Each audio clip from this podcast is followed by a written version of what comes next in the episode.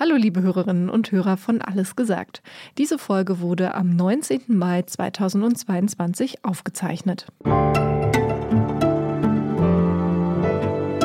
Er war Kanzlerkandidat der CDU. Das stimmt. Ministerpräsident von Nordrhein-Westfalen. Der erste Minister qua seines Amtes für Integration. Er saß auch im Europaparlament. Unglaublich viele Ämter. Und ich glaube, die deutsche Öffentlichkeit würde völlig anders reagieren, wenn ich exakt das Gleiche machen und sagen würde wie Olaf Scholz. Da sehe ich gerade meine Freunde aus dem Hambacher Forst hochgehen, wenn ich sowas sagen würde. Freunde, um das nur einmal ausgesprochen zu haben, ist eine Ironie jetzt gerade. Ja. Was ist ein Sieg der Ukraine? Kein russischer Soldat mehr auf dem gesamten Territorium, Rückzug auf die Linien vom 24. Februar oder sogar Regime Change in Moskau.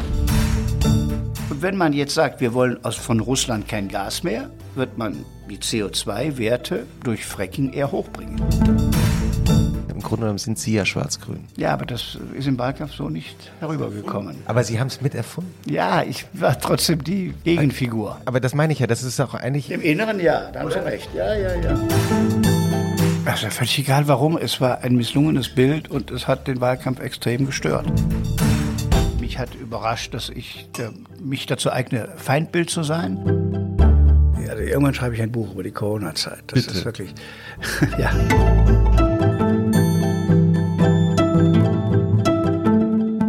Denken Sie da manchmal noch daran, ich könnte da stehen? Nicht oft, nein. Also ja.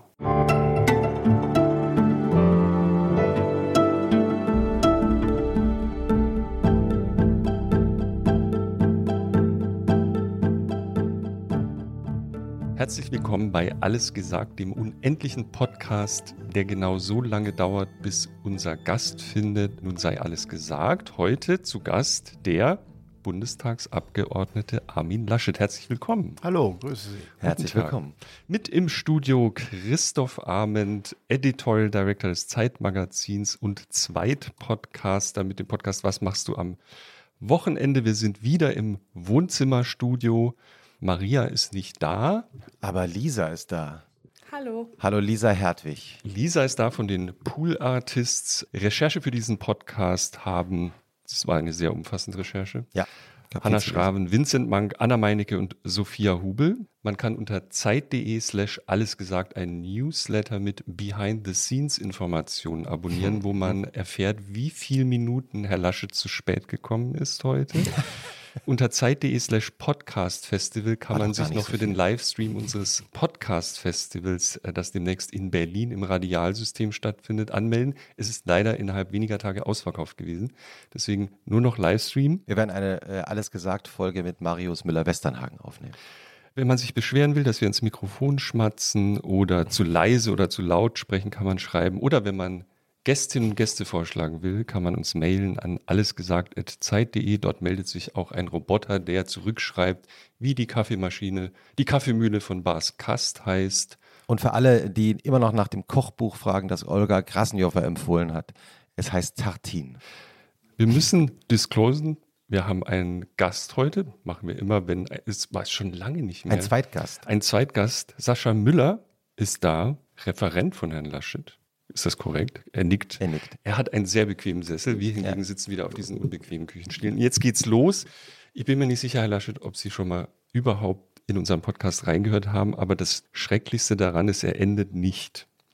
Es sei denn, Sie sagen, jetzt, jetzt reicht's. Und Sie können aber nicht einfach sagen, jetzt reicht's, sondern Sie müssen ein Wort sagen, das Sie frei wählen können. Wenn das Wort fällt, versehentlich oder weil Sie es wollen, dann endet der Podcast. Und zwar abrupt. Also es gab den berühmten Fall von Uli Wickert, der das Schlusswort versehentlich nach zwölf Minuten gesagt hat. Also, Ja, ähm, also wir, wir, beraten auch gern. So, und die erste Frage dieses Podcasts ist deswegen immer, welches Schlusswort sollen wir denn wählen? Also da wir heute während des ganzen Podcasts nicht über Markus Söder reden, ist das Schlusswort. Das ist Nein, Söder. nein, nein, Nein, nein, nein, nein. Wir protestieren. Also- nein, Also das wenn ist, ich Söder sage, dann Das ist so, wie wenn Sie sagen, Nein. wir dürfen das Wort und nicht verwenden. Oder Sie Alemannia Aachen Nein. nur, ich oder, darf nicht, oder? Oh nein, Mann, oder nein, das Karl der nicht. Große. Nein. Nein, das ist, das ist, also das ist ja alles umschreiben. Ja, ja, nee, dann überdenken Sie noch mal nach über ein Wort, das eigentlich nicht so in Ihrem aktiven Wortschatz ist. Oder das so selten vorkommt. Ja, es ist so eins. Es kommt ganz selten vor. Aber wir können ja mal starten. Sie werden merken, wir, Sie kriegen alles raus, was Sie rauskriegen wollen. Nein, also Ohne. Also wir, können, ja Markus Söder Ja, sagen, eben. nur Sie Ja, wir können schon, nicht Markus. ja, ja. Okay, also jetzt bin ich gespannt. Das ist wirklich das ein Experiment. höchste Konzentration in Stunde acht. Ja? Was auch sehr schön ist, weil man merkt, dass unser Gast sich vorbereitet hat. Das ist auch Ja, gut. ich habe immer mal hineingehört in den Podcast, habe ihn leider noch nicht so unendlich lang gehört, aber der Sascha Müller, den Sie eben erwähnt haben, ist ein Fan dieses Podcastes und deshalb wollte er heute mit und hat mich gut vorbereitet. sehr gut. Und vor allen Dingen, also natürlich wollen wir Ihnen erstmal etwas zu trinken anbieten. Mögen Sie einen Kaffee vielleicht haben? Kaffee, gerne. ja? Schwarz Es gibt oder mit. Milch? Ja. Es gibt nur in dieser, es ist ja eine WG hier, unsere Podcast-WG, es gibt nur Hafermilch heute. Trinken Sie eigentlich Hafermilch? Nee. Das dachte ich mir, dass Sie das keine Hafermilch. Aber schwarz ist auch gut, oder? Schwarz ist gut. Schwarz ist auch Magst gut. du auch Kaffee, Jochen? Äh, ja, ein Schlückchen Ja. würde ich noch nehmen. Wir trinken den immer aus Star Wars Tassen. Äh, Es, wir sind übrigens in Jahr 5, hab ich, hab, ist das Quatsch? Wir sind in Jahr 5 des Podcasts jetzt, kann das sein? ja, 2018 Vier- gestartet. Ja, Ja, ja. ja. Also wir- da es sind schon einige Menschen hier mit Kaffee Ist auch gut. Wir, wir nehmen ja diesen Podcast auf, so die Aufnahme beginnt gegen halb eins mittags. Ja, und es ist auch ein gutes äh, Zeichen, weil unser Gast hat, als er reinkam hier in unser WG-Studio, erstmal die Krawatte ausgezogen. Ja, es gehört sich so. Weißt du noch die Bundesministerin, die ihre Schuhe erstmal Ja, ausgezogen das hat? hat mich daran erinnert. Die WG entspannt Ja. äh, sehr. Sind Sie ein WG-Typ eigentlich? Na gut, wenn ein Familienhaus mit vielen Kindern eine WG ist, dann ja. Ähm, in Studentenzeiten hätte ich nichts dagegen gehabt, aber habe es jetzt auch nicht richtig gesucht. Ich stelle Sie noch ein bisschen vor. Ich meine, wir wissen alle, wer Sie sind. Und wir haben auch die Erfahrung gemacht, dass sehr viel, ich meine, Sie haben ja auch journalistische Expertise, nicht nur auf der einen, sondern auch auf der anderen Seite, dass nicht alles stimmt, was über einen geschrieben wird. Das stimmt, ja. Ja, aber was gibt es zum Beispiel, was immer über Sie geschrieben wird, wo Sie immer denken, also das ist irgendeine Sache, die, die einfach nicht stimmt? Ich glaube, es ist alles richtig. Das sind immer wieder Dinge, aber das ist jetzt nicht so gravierend, dass es ein generell falsches Bild gibt. Details, das sind Details nur. Also er war Kanzlerkandidat der CDU, Das stimmt. Ministerpräsident von Nordrhein-Westfalen. Habe ich auch mitbekommen. Er war dann äh, vorher aber auch der erste Minister, der qua seines Amtes für Integration Ja. äh, zuständig war, 2005. Das war eine wichtige politische Entscheidung damals. Er saß auch im Europaparlament, war Vizechef seiner Fraktion, Vizesprecher. Für seiner- Außenpolitik. Genau. Nur für Außenpolitik. Ja. Er ist im Bundestag, Jochen hat es schon äh, gesagt. Und wenn man mit sich mit seiner Biografie beschäftigt, merkt man einfach unglaublich viele Ämter. Also ich, ich habe es irgendwann aufgehört zu zählen, weil äh, wissen. Sie ungefähr, wie viele Ämter Naja, es sind Größenordnungen Sie hatten? und Es sind viele Ämter natürlich mit dem Amt des Ministerpräsidenten verbunden gewesen, wo Sie, wenn Sie Ministerpräsident werden, gleich 30 Ehrenämter haben. Ah, automatisch. Ah ja, was, was kommt dann so automatisch dazu? Ja, dann kommt dazu äh, der Kun Präsident, Vor- Vorsitzender der Kunststiftung NRW, äh, geborenes Mitglied in der RAG-Stiftung, die die Steinkohle-Folgelasten äh, macht. Äh, Stiftung Umwelt und Entwicklung des Landes. Also alles quasi, wo das Land involviert ist, ist dann der Ministerpräsident qua Amt drin. Deshalb ist die Liste so lang. Sie ist jetzt wieder was kürzer. Und ähm, bei den Funktionen, das stimmt natürlich, gibt, glaube ich, wenige deutsche Politiker, die quasi mal in allen Parlamenten waren. Ja. Ich war Mitglied im Aachener Stadtrat, Ja. ehrenamtlich, kommunale Ebene, war Mitglied des Deutschen Bundestages als junger Abgeordneter, jetzt wieder, Mitglied des Europäischen Parlaments, äh, war Mitglied des Bundesrats als Ministerpräsident. Also ich glaube, es gibt keine Institution, wo ich nicht, nicht gesehen das haben. Glück hatte, mal ein paar Jahre zu sein. Ja, das ist auch schön, weil darüber wollen wir auch reden, um vielleicht zu verstehen, wie dieses Deutschland so ist, auch politisch organisiert ist. Äh, geboren sind Sie 1961 in Aachen. Ist eine Stadt und auch der berühmteste Aachener aller Zeiten, der in Ihrem Leben natürlich eine große Rolle gespielt hat. Darüber sprechen wir auch noch. Und damit sind Sie jetzt so alt wie Ihr Geburtsjahr. Das stimmt. Ja, wie ist es, 61 zu sein? Man denkt, man ist es nicht. Wie alt fühlen Sie sich? mal gerade aus der Uni gekommen wäre, denke ich manchmal. Ah ja? Aber ja, das ist so von der Atmosphäre auch im Bundestag jetzt. Äh, als wir anfingen, waren, war das die junge Gruppe. Mhm. Ähm, 94, letzten Jahre von Helmut Kohl. Äh, wir haben damals die schwarz-grüne Pizza Collection gestartet und vieles andere mehr. Und wenn ich jetzt wieder hier bin, denke ich immer noch, ja, jetzt gehst du gleich in die junge Gruppe oder irgend sowas. Also es ist nicht so, dass man sich so alt fühlt, wie man ist. Das ist interessant, weil da wollte ich noch später darauf zu sprechen kommen, aber ist ja wunderbar, wenn Sie es gleich selber ansprechen, die sogenannte Pizza Connection. Mhm. Das Hören wir mal den jüngeren Hörerinnen und Hörern. Ja. Wir haben leider wahnsinnig junge Hörer, die, die oft sich nicht Ja, die erinnern. sind gerade erst geboren oder waren noch nicht mal damals, geboren, damals, ja. 1994. Was war das nochmal? Ja, genau. Ich hatte jetzt eine Besuchergruppe diese Woche, die hat einen Geburtsjahrgang 2005. So, aber das sind auch schon 15, 16, 17-Jährige. Ähm, genau, da waren sie, 2005 wurden sie Minister für Generationen. So ist es. Ja. Und da sind die geboren. Ja. Mhm. So schnell geht es manchmal. Genau, Pizza Connection ist entstanden, weil sie in einen Keller gegangen sind. Naja, das Wort, man muss mal erklären, also das war 1994. In Bonn. Helmut in Bonn, Bonner Parlament. Helmut Kohl hatte die Wahl wieder gewonnen, super knapp. Gegen einen äh, schwachen Gegenkandidaten, Rudolf Scharping. Rudolf Scharping. Und ja, es gab trotzdem das Gefühl, es muss sich jetzt etwas mehr verändern. Und neu ins Parlament kamen wir mit circa 20 jungen Kollegen in der CDU-CSU.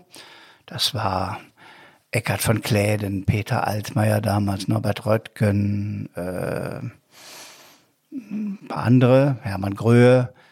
Äh, und auf der, Grü auf der grünen Seite war es Cem Özdemir und äh, Matthias Berninger, der inzwischen in der Wirtschaft tätig ist und auch ein paar vergleichbar Gleichalte. Und wir stellten fest, wir haben eigentlich persönlich mehr Berührungen als zu manchem älteren Kollegen in der eigenen Fraktion. Und, und die auch. Und die auch. Mit, mit, die hatten ja, mit Joschka der Joschka Fischer. Fischer, der hat das nie so ganz gern gesehen. Helmut Kohl übrigens auch nicht. Äh, dass es da so eine Bewegung gab, die war am Anfang auch sehr unpolitisch. Sie war einfach persönlich eher. Man mhm. hörte die äh, ähnliche Musik, hat zusammen studiert, hat Dinge äh, ähnlich erlebt. Wieso? wieso was, haben Sie, was, haben, was haben Sie gehört? Was haben Sie, welche Musik? Weiß ich auch nicht mehr genau was, aber was in der Zeit halt dann gehört ja. wurde. Mhm. Aber das ähm, war schon anders, wenn sich Grüne mit ja, und das war das Ungewöhnliche, weil eigentlich war das ein Tabu, eigentlich hm durfte man das nicht. Ja. Und dann war der Ort eine ja, Pizza Connection ist eigentlich ein falsches Wort, weil es gab nie es gab Pizza. Pizza. Es war ein sehr edler Italiener in Bonn, den die Grünen natürlich ausgesucht haben. Sassella, gibt es den eigentlich noch? Den gibt es noch, ja, ja. Waren Sie mal da wieder? Teuren, sind ständig da? Na, ich bin da lange nicht mehr gewesen, aber ihn gibt es noch. Und äh, das Wort Pizza Connection hat erfunden der damalige CSU-Generalsekretär. Diffamierend war das ja Der gemeint. das negativ meint und ja. der sagte, wir werden die Pizza Connection aufmerksam beobachten. Sollte heißen, das ist so ein bisschen mafiös, äh, ja. Pizza Connection. Protzner hieß der, Bernd Protzner. Und beim allerersten Treffen gingen wir dann in das Restaurant rein und das Restaurant hat unten einen Weinkeller, mhm. ähm, wo man geschlossen sitzen konnte. Und man kommt aber da nur hinein, indem man quer durch die Küche geht, eine Treppe heruntergeht, an San Pellegrino-Kästen vorbei. Also man hat wirklich den Eindruck, man tut was ganz Verbotenes. Eine Sache für Wikipedia, gibt es wirklich diese Schüsselchen mit Rosmarin und Thymian, an Nein. denen ach, in jeder Geschichte über die Pizza Connection, es gibt Millionen davon, werden diese Schüsselchen mit Rosmarin und Thymian erwähnt, an denen Sie vorbeigegangen sind in der Küche. Ach so, ja, das, das ist mir Sie nicht. Kann sein, dass da auch ein Schüsselchen mit Rosmarin steht.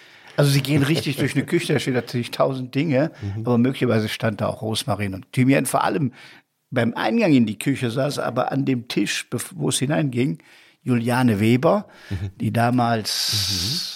Chefin des Vorzimmers von Helmut Kohl, die nun jeden Einzelnen beobachtete, der da hineinging. Nee. Und damit war es mit dem Geheimnischarakter des Abends vorbei. Das kam über Juliane Weber raus. Ja, weiß nicht wie, aber irgendwie kam es raus und hat, ähm, hat Daniel Chef, Goffert war einer der ersten, der das äh, aufgetan hat, mit Aha. dem ich übrigens auf der Schule war, aber mhm. er hat es nicht von mir mhm.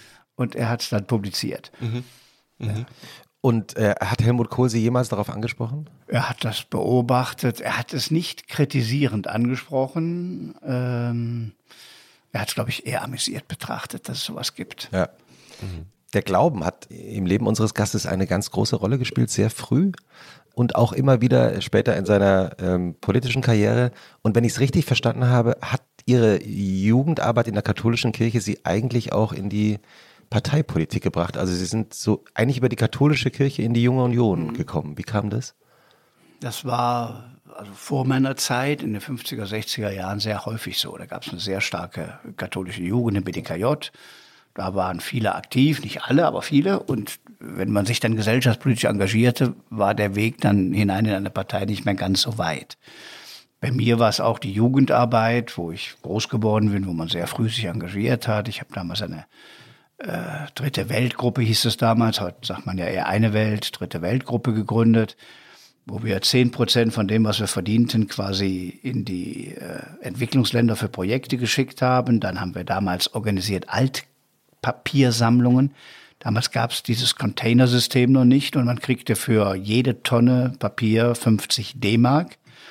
Und dann haben wir so flächendeckend ganze Viertel damit bestückt, äh, da Geld reingeholt, dann haben wir Talkshows organisiert mit Prominenten, Konzerte gemacht, also tausend Sachen, mhm. ähm, wo schon so ein bisschen das Interesse an internationalen Fragen natürlich da war. Mhm. Das habe ich dann gespürt. Und irgendwann hat dann einer gesagt, ob ich nicht in die CDU eintreten wolle. Und Wie läuft das? Also da kommt dann irgendwie jemand mit so einem ja, der hat gesagt, Papier, mit so einem ich kenne dich, kannst du schnell unterschreiben. Ja, willst du nicht eintreten? Und dann war er, na, ist nichts, nicht unbedingt. Und dann hat er aber immer weiter genervt und dann hat er mir das Formular dreimal eingeschmissen und irgendwann habe ich es dann einfach unterschrieben und dann war ich drin. 79. 79.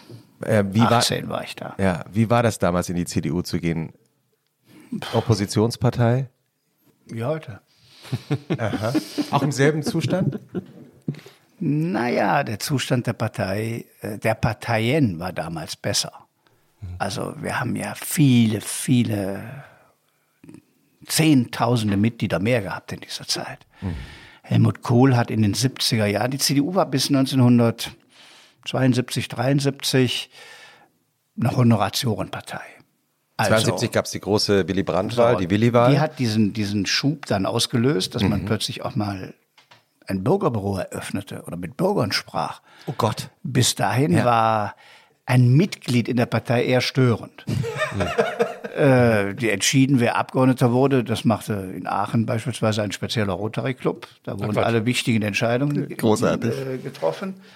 Äh, Von wer, wegen Mitgliederbefragung. Wer OB wird, wer Präsident der Industrie- und Handelskammer wird, wer den Karlspreis kriegt und mhm. wer Abgeordneter wird ähm, man wundert sich, wie gut die Entscheidungen dann waren, weil es war ein Gremium quasi von 30 Leuten.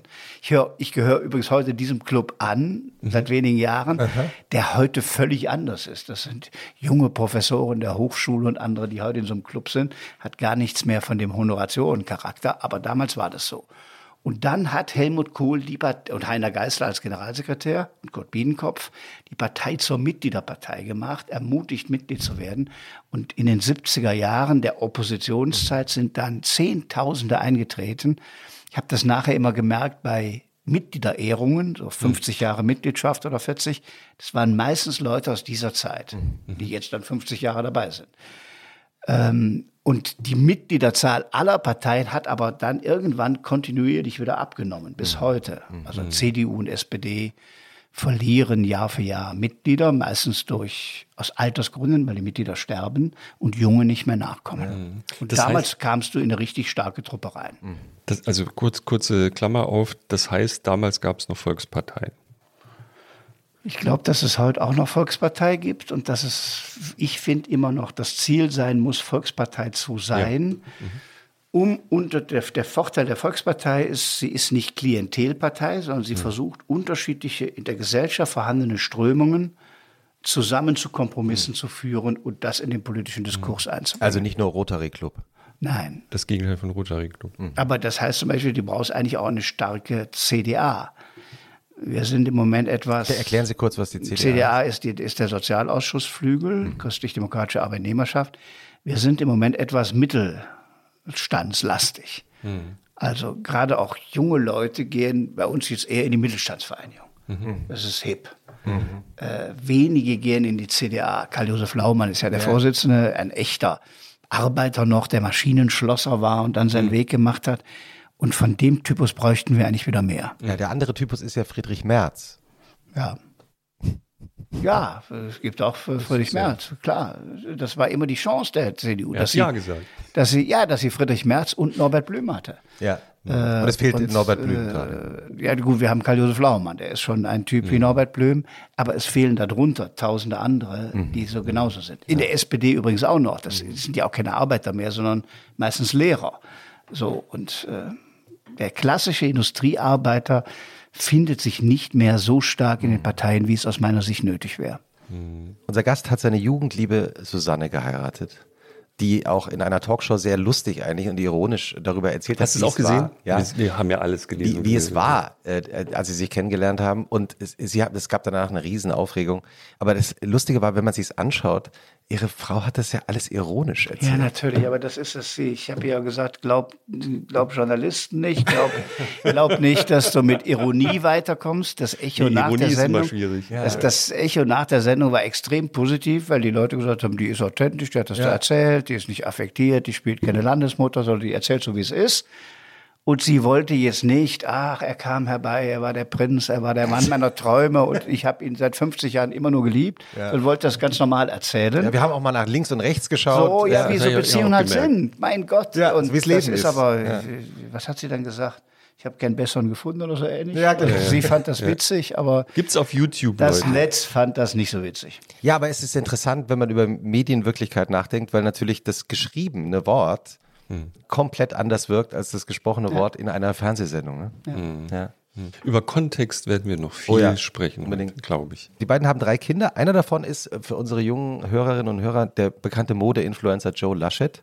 Unser Gast hat, das ist ein, ein Running-Thema bei uns im Podcast, Abiturnote 2,4. Ich habe es notiert. Ja? Ja. Stimmt doch, ne? 2,4. Ich habe das nie bestätigt, aber irgendwo habe ich es auch gelesen. Aber stimmt, oder? Ja, ja. Stimmt schon, oder? Sie haben einmal das die war Schule. damals gar nicht so schlecht. Heute gibt es ja nur noch Einsen. Aber Ja, ja, nein, nein. So, was, was, hat was, war, so wo, was war gut, was war nicht so gut? Weil 2,4 heißt, es gab Deutsch, auch, Geschichte, Geschichte 1 Plus war mein Leistungskurs, Ja. Englisch war gut, Deutsch war gut, äh, Erdkunde weiß nicht, ob es gab, aber alles, was nichts mit Mathematik und Physik zu tun hatte. Ich wollte gerade hier sitzt fragen. ein Physiker. Ja, das war schlecht bei mir. Ja. Bei mir auch. Ah, Jochen redet Ich nicht mehr gucke mit uns weiter. neutral, oder? Ich gucke, ich gucke, ich gucke neutral. Aber Sie, Sie, Sie haben Wobei einmal mein die Vater ja. nachher war ja erst Steiger, war dann Mathematiklehrer. Der hatte blöd. auch eine hohe technische Begabung, Ihr- hat dann auch noch Physik beide- studiert, aber ich habe davon nichts übernommen. Ihr seid beide genauso. geschädigt, ne? Ja, meine Mutter hat auch Mathematik studiert und ist sehr traurig darüber, seitdem ich auf der Welt bin, Haben dass wir schon nicht viel Stunden davon geweint in diesem Podcast bei mir über gelandet Christophs ist. Mathe Ja, liebe Grüße, Mama. Wobei ich manchmal glaube, wenn ich das heute sehe, an sich ist es ja, ich habe nachher Jura studiert und Mathematik hat ja was durch und durch Logisches Hm. an sich. Das ist wie Mathe, klar. Und ähm, ich glaube, es liegt auch an Lehrern, wie sie es vermitteln. Mhm. Und ich habe mit meinen Mathematik Mathematiklehrern immer eher Pech gehabt. Äh, Wie hießen, wie hießen die? nachdem- Können Sie sich noch an die Namen erinnern? Ah, das ist egal, aber äh, je nachdem, Lieben alle noch. Je nachdem leben alle neu, ja, ja. Je nachdem, wie man es vermittelt, äh, hätte ich vielleicht auch Spaß an Mathematik gefunden. Denke ich heute. Habe ich meiner Damals Mutter war auch immer gesagt. Unvorstellbar. Sie haben einmal die Schule gewechselt, weil Sie sitzen geblieben sind? Ja. Wie, wann, wie ist das passiert? Klasse 10, 16 Jahre. Leute, man kann auch was werden, wenn man mal sitzen bleibt. Ja, gibt tausend Beispiele. Ja. Warum eigentlich? Wie, Ja. wie bekam das? Bitte? Wie, meine, warum äh, sind Sie so? Tausend andere Dinge im Kopf, Fußball und So, so, irgendwas Fußball. und zu wenig gelernt. Das war eine, eine Schule, ich hatte seit sechster, also seit der fünften Klasse Latein. Ja, Zweite. Sprache Englisch, dritte Sprache Französisch. Und die Schule war damals in einer Krise, war am Anfang nur Jungen, die haben dann nachher auch Mädchen aufgenommen, aber in der Zeit waren es nur Jungen. Und nach mir die Klasse hatte nur bilingual Französisch. Also meine dritte Sprache war für die Absolventen, die nach mir kamen, die erste Sprache. Und damit konntest du nicht in der Sprachenfolge einfach die Klasse wiederholen.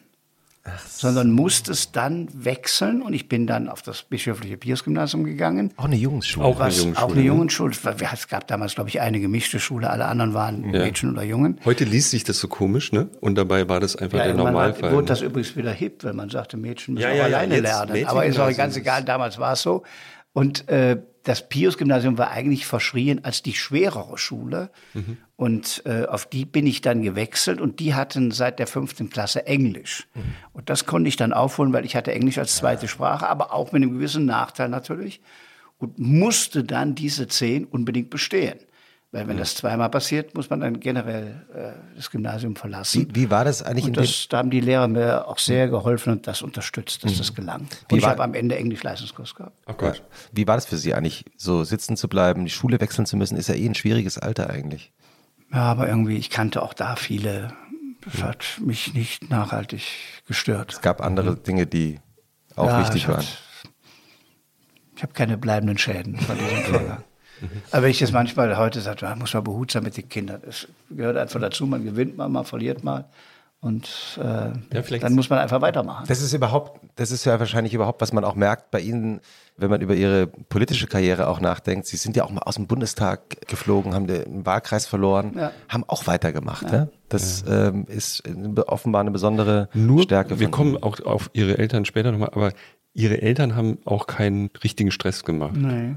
Das ist nämlich das wahre Geheimnis, ist, glaube ich, wenn man mal sitzen bleibt und entspannte Eltern hat. Und mhm. Vater, haben, Vater Lehrer ist ja auch blöd eigentlich ja. in so einem Fall. Ne? Aber Sie haben Stre Sie, was heißt Stress gemacht? Also Sie haben schon Stress gemacht, wenn man immer äh, fünf nach Hause brachte, dass ja. Sie gesagt jetzt streng ich mal an und mach mal und so weiter. Ja. Aber als es dann soweit war, mhm. haben Sie das nicht gemacht, sondern mhm. aufgefangen. Es gibt ein wunderbares Lied von Reinhard May, der das beschreibt, Zeugnistar, wo der über seinen Vater beschreibt, mhm. wo er selbst in dem Lied eine Unterschrift fälscht und dann der Lehrer ein Riesentheater macht und die Eltern einbestellt und ihn vorführen will und dann seine Mutter sagt, ja, das ist meine Schrift. Ich schreibe genauso, wenn ich vom Einkaufen komme und ihnen einen Schutz solidarisch sind. So, also das war intern klärt man's, aber in dem Moment stehen die, also ganz berührendes Lied von Schulter heißt das, glaube ich, oder letzter Schulter von. Ähm, das, das hat meine Situation sehr gut beschrieben. Mhm. Also intern, jetzt machen wir endlich und lernen und tu. Aber wenn es dann gegenüber der Schule geht oder wenn es mhm. so passiert ist, hat ja auch nichts mehr geholfen. Klar. Dann hilft man dem Kind, dass es wieder einen neuen Start macht. Mhm. Waren Sie oder sind Sie selber als Vater oder als Eltern auch so? Ich habe versucht auch so zu sein. Mhm. Bei uns hat keiner wiederholt, aber äh, gab genug auch Auf und Abs, wo man Klar. gucken musste. Sie haben schon erwähnt, Sie haben dann Jura studiert und dann gibt es im Grunde genommen eine politische Karriere und es gibt eine journalistische Karriere und die laufen im Grunde genommen so ein bisschen teilweise auch parallel, überschneiden sich. Sie waren unter anderem Referent im Büro von Rita Süßmuth, der legendären Rita Süßmuth, erste Frau Bundestagspräsidentin. Nee, stimmt nicht. Stimmt nicht? Das war Annemarie Renger. Ah ja, zweite. 1972, ja. aber Rita Süßmuth war halt eine sehr prägnante Bundestagspräsidentin ja. über zehn Jahre. Was haben Sie von ihr gelernt? Sehr viel. Also sie hat damals, sie kam ja in das Amt mit dem Sturz von Philipp Jenninger. Und ich hatte angefangen als junger Referent bei Jenninger. Es war aber nur wenige Wochen, dann kam der Rücktritt. Der über eine, eine NS-Geschichte. Naja, der hat eine Rede gehalten mhm. zum 50. Jahrestag der Reichspogromnacht, 10. November 88. Ich habe über diese Story nachher ein Buch gemacht, weil ich mhm. die 10.000 Briefe, die er da gekriegt hat, äh, ausgewertet habe. Und er war immer ein enger Freund des Judentums Israels. Also es war, er war überhaupt kein Relativierer oder irgendwas. Und er hat versucht, nach der Methode Sebastian Hafner, es gibt von Sebastian Hafner das Buch Die sieben Erfolge und die sieben äh, Todsünden Hitlers. Einer der wichtigsten äh, Biografen dem, von Hitler. Ja, wo er versucht zu erklären, wie konnte es eigentlich dazu kommen, dass Millionen dem einfach gefolgt sind. Und irgendwas muss ja erfolgreich gewesen sein, hm. sonst wäre das ja nicht gelungen. Und das kann aber ein Historiker aufarbeiten. Nur wenn ein Bundestagspräsident in einem Gedenkakt, der hat dann auch Zitate gebracht, äh, lange, lange äh, Goebbels-Zitate oder Himmler-Zitate in der Rede. Mhm. Und er war kein guter Redner. Sodass du das hörtest und am Ende gar nicht mehr hörtest, wer redet jetzt eigentlich gerade? Himmler oder Jenninger? Oder ist das noch Zitat oder ist das dessen Meinung? Mhm. Und ich erinnere mich dann genau, am Abend in der Tagesschau kamen dann genau die Ausschnitte, wo man dachte, das ist jetzt die Frage, die sich Jenninger stellt. Hm. Und dann war der Rücktritt äh, fast unvermeidlich. Und als er zurückgetreten war, Helmut Kohl musste an diesem Tag äh, zum 80. Geburtstag von Simon Wiesenthal, einem der großen äh, ja, Kämpfer auch gegen den Antisemitismus, Überlebender des Holocaustes und wollte die Sache vorher geregelt haben. Und Jenninger war ja eigentlich einer seiner engsten Freunde, mit dem er immer zum Fasten fuhr äh, über Ostern und und und. An den Wolfgangsee. Und er hat ihn dann sehr relativ schnell fallen lassen. Und wie, wie, äh, was, wie geht sowas? Also wie kriegt man dann sowas mit als Referent? Also, ja, man hört es und liest es, man kriegt es natürlich nicht im Detail mit, aber man weiß, wie die Vorgänge waren. Und es war am Ende jene Juliane Weber, über die wir eben gesprochen haben, die bei der Pizza Connection saß, ähm, die dann quasi Jenninger mitgeteilt hat, er möge zurücktreten. Also die haben nicht mal persönlich gesprochen. So, und da fragt man sich dann schon, wenn du eigentlich befreundet bist, das musst du ihm dann schon selbst sagen, er soll zurücktreten. Dann ist er sehr schnell zurückgetreten. Und als Kohl landete in New York bei dem Geburtstag, sagte Simon Wiesenthal, das ist eine große Rede. Weil viele Juden gesagt haben, der hat den Deutschen mal den Spiegel vorgehalten. Wie es wirklich war. Und Was die wirklich gesagt worden die da- war. Die Briefe, die danach erkannt haben, genau den Tenor. Äh, dass die Leute sagten, der ist am Ende gestürzt, weil er hat mal die Wahrheit gesagt, wie es wirklich war. Ganz interessanter Vorgang, den man. Nachher hat Ignaz Bubis, Vorsitzender des Zentralrats, äh, des Zentralrats der Juden, diese Rede mal gehalten, einfach bei einem Festakt. Hat einfach geredet und geredet, hat nachher gesagt, das war übrigens die Jenninger Rede. Ja. Und bei Bubis haben alle geklatscht. Also ist auch die Frage, wer sagt eigentlich was? Und Sie So, haben ein Buch darüber geschrieben, über diese, Sie haben diese ich hab Briefe ja ausgelesen. Ein Buch, da war ich 27. Ich habe einfach diese 10.000 Briefe ausgewertet Ja. und die Pressekommentare und auch den Umschwung, den es dann gab. Ja. In Italien, auch international. In Italien hat nachher die kommunistische Parlamentspräsidentin die Rede gewürdigt. Also es war eine ganz eigenartige Entwicklung. und, und es gab aber keine Chance mehr für Nein, Jenninger. er war schon zurückgetreten und äh, es wollte dann auch keine, die gesamten deutschen Medien waren in diesem Hype anti. Ähm, Das habe ich auch dann, also kann man noch mal nachlesen, wer da alles wie kommentiert hat, auch mit welcher äh, Überheblichkeit und Arroganz zum Teil. Und einige Zeitungen, ich glaube sogar die Zeit, die haben ein Pro und Contra gemacht, äh, um das ein bisschen sichtbar zu machen. Nur derjenige war auch kein besonders starker Politiker, der hat das hat sich dann dem Schicksal da auch ergeben und hat da auch nicht weiter gekämpft. So, und dieser Vorgang dauerte aber nur für mich jetzt in meinem Berufsleben aber offenbar ja, weil sie, weil sie sich von so, Juni bis November Ja. und dann kam Rita Süßmuth. ja, weil sie sich so detailliert gerade daran erinnert haben und man merkt Ja. auch gerade, wenn man ihnen zugehört hat, wie leidenschaftlich und emotional sie bei dem Thema wurden. War das eine erste Erfahrung, wie schnell es in der Politik eigentlich vorbei sein kann? Ja. Hab das damals nicht so betrachtet, aber gut, bei Jenninger war das dann so. Der wurde dann am Ende noch Botschafter in Wien und äh, beim Vatikan. Aber dessen politisches Leben war zu Ende. Und, und dann gibt's eben die, die Dann kommt Rita Süßmuth, Ja. die gar nicht in das Amt wollte. Die dachte, jetzt wird sie da abgeschoben, weil sie mit Leidenschaft Familienministerin und Frauenministerin wurde und da kämpfte. Es war die Zeit Essener Parteitag 86. CDU hat die erste Quote beschlossen, eine Art Quote. Geißler wollte die Partei für die Frauen öffnen und sie war die Symbolfigur dafür. Und sie hatte jetzt den Eindruck, Kohl will sie kalt stellen, indem er sie zur Bundestagspräsidentin macht, wo sie dann nur noch die Sitzung leitet. hatte sie recht. Ich glaube, er hat so gedacht. Er brauchte natürlich auch einen sehr renommierten nach diesem Sturz. Sie hat nur das Amt extensiv für ihre Ziele noch mehr genutzt, äh, als sie es vielleicht als Ministerin gekonnt hätte. Das hat der Helmut Kohl öfter erlebt, ne? auch mit Richard von Weizsäcker, Ja. den er ja zum Bundespräsidenten Ja, das wollte er auch nicht unbedingt. Das Ja. hat sich der Weizsäcker auch erkämpft. Aber ja. er hat dann trotzdem immer starke Leute. Der Fort Chance, Helmut Kohl, war, er hatte immer starke Leute auch in seinem Kabinett. Die Frage vor dreieinhalb Minuten war, was haben Sie von Rita Süßmuth gelernt? Ja, sie hat für ihre Themen gekämpft. Sie hat für die Themen gekämpft, als sie noch nicht Mehrheitsposition waren. Äh, und sie ist ja bis heute, ich glaube, sie ist 87 oder so, immer noch aktiv. Deutsch-polnischen Fragen, deutsch-türkischen Fragen, Israel. Also sie hat zig Dinge bewegt. Wenn wir zum Beispiel in Berlin auf die Reichstagskuppel schauen, das war gegen die Mehrheit der CDU-Fraktion damals. Die hatten die Idee, den alten, die alten Reichstag des Wallonschen Modells aus der, aus der Kaiserzeit wieder zu errichten. Und sie hatte gesagt, da kommt eine moderne Kuppel drauf. Dann- Sir Norman Foster. Heute dann. ist das von Norman Forster, heute ist das das ja, Wahrzeichen Berlins. Und je, jeder findet es toll.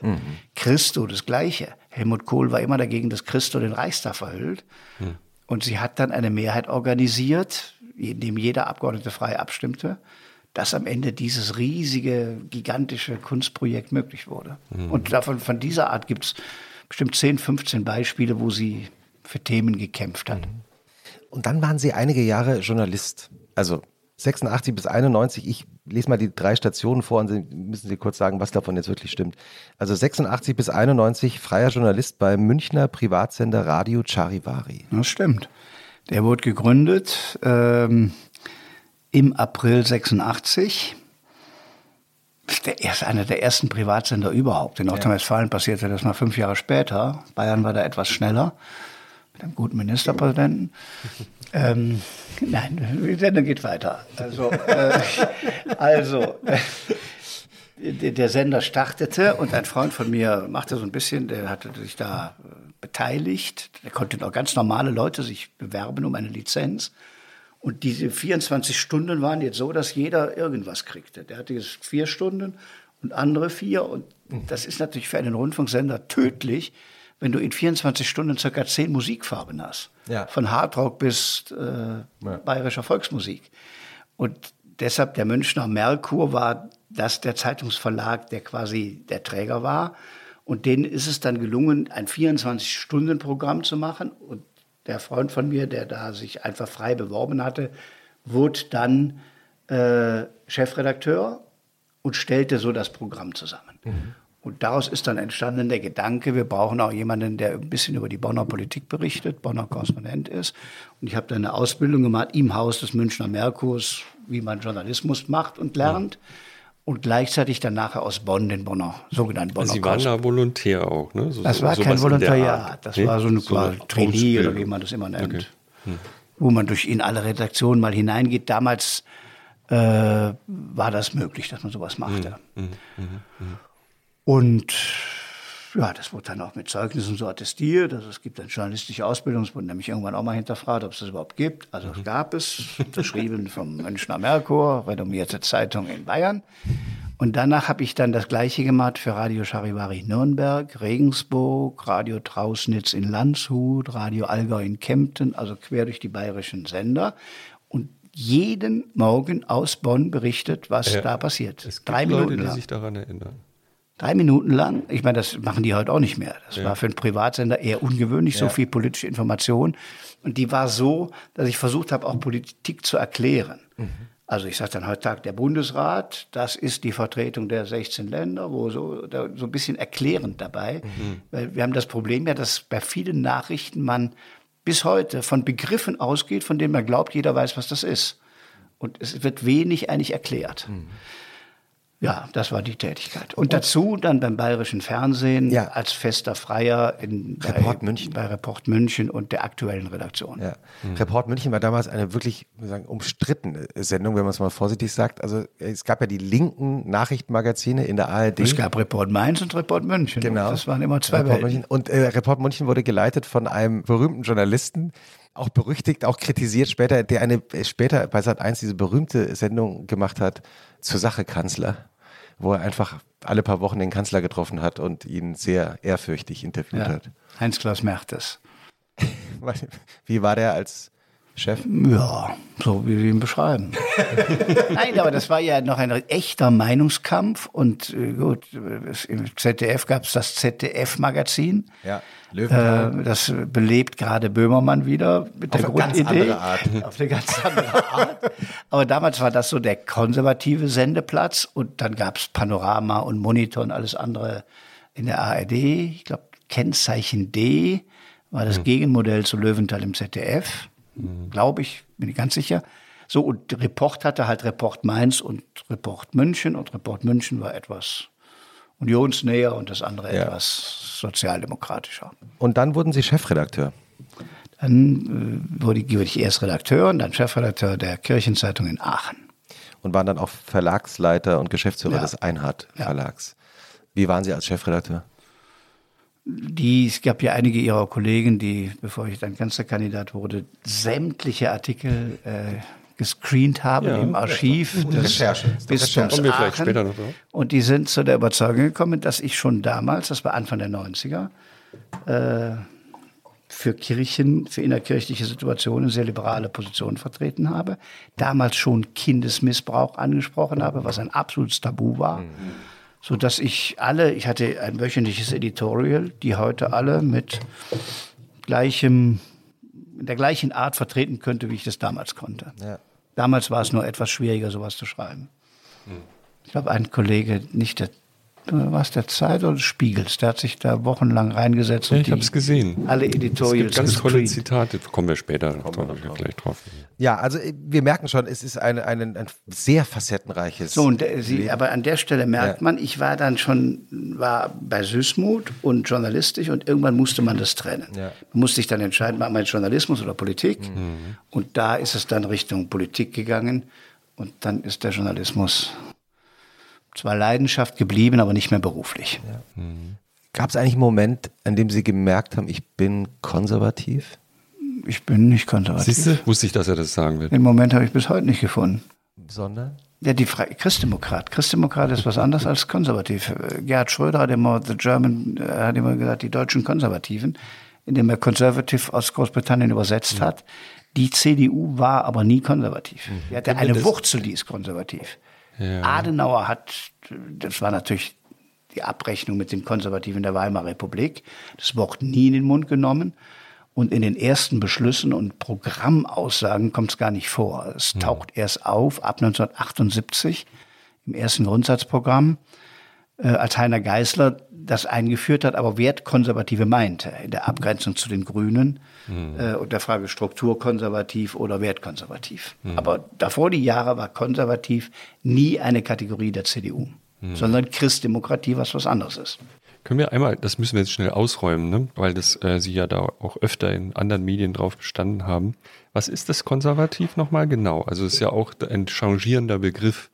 Wie grenzt man sich davon ab, konservativ zu sein? Also was ist das, was Sie nicht sind? Nein, man muss das nicht abgrenzen. Nur wenn, die, wenn in der CDU jemand sagte, ich will, dass wir konservativer werden, hm.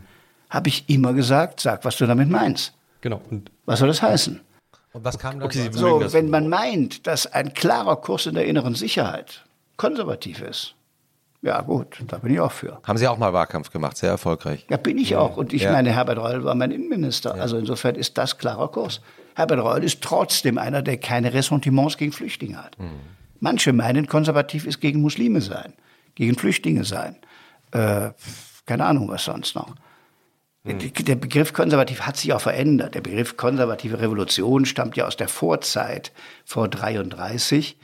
Äh, und die Konservativen in der Weimarer Republik waren wirklich die, die am Ende mit möglich gemacht haben, dass Hitler an die Macht kam. Die sogenannten Steigbügelhalter. Ja, äh, das war aber was anderes als das Zentrum. Ja. Das Zentrum, die katholische Partei, war immer resistent. Aus der dann später im Grunde genommen die CDU auch. Aus der die CDU, aber die CDU ist halt, wir sagen heute, es gibt drei Wurzeln: christlich-soziale, der ich mich sehr verbunden fühle, die liberale und die konservative. Mhm. Und wenn jemand sagt, ja, er hält, bis 1990 war konservativ an der deutschen Einheit festzuhalten. So, das ist natürlich heute gar kein Thema ja. mehr. Mhm. Ja. Für die Bundeswehr zu sein, äh, für starken Staat zu sein. So, wenn das konservativ ist, okay. Mhm. Heute ist Toni Hofreiter der größte Waffenexperte. Also, das habe ich auch mit Interesse zur Kenntnis Projektile genommen. Projektile aufzählen ja. für eines G34-Gewehrs. Ja. Also das, die verschiebt sich ja aber. Sind Sie da manchmal, das wäre früher Sie, konservativ gewesen. Ja, schau, schauen Sie da manchmal gerade so auf das, was Olaf Scholz mit Zeitenwende mal beschrieben hat, ja. Also auf das, was da gerade passiert und, ja. und staunen, was da alles plötzlich irgendwie ja, möglich ist. Schaue ich.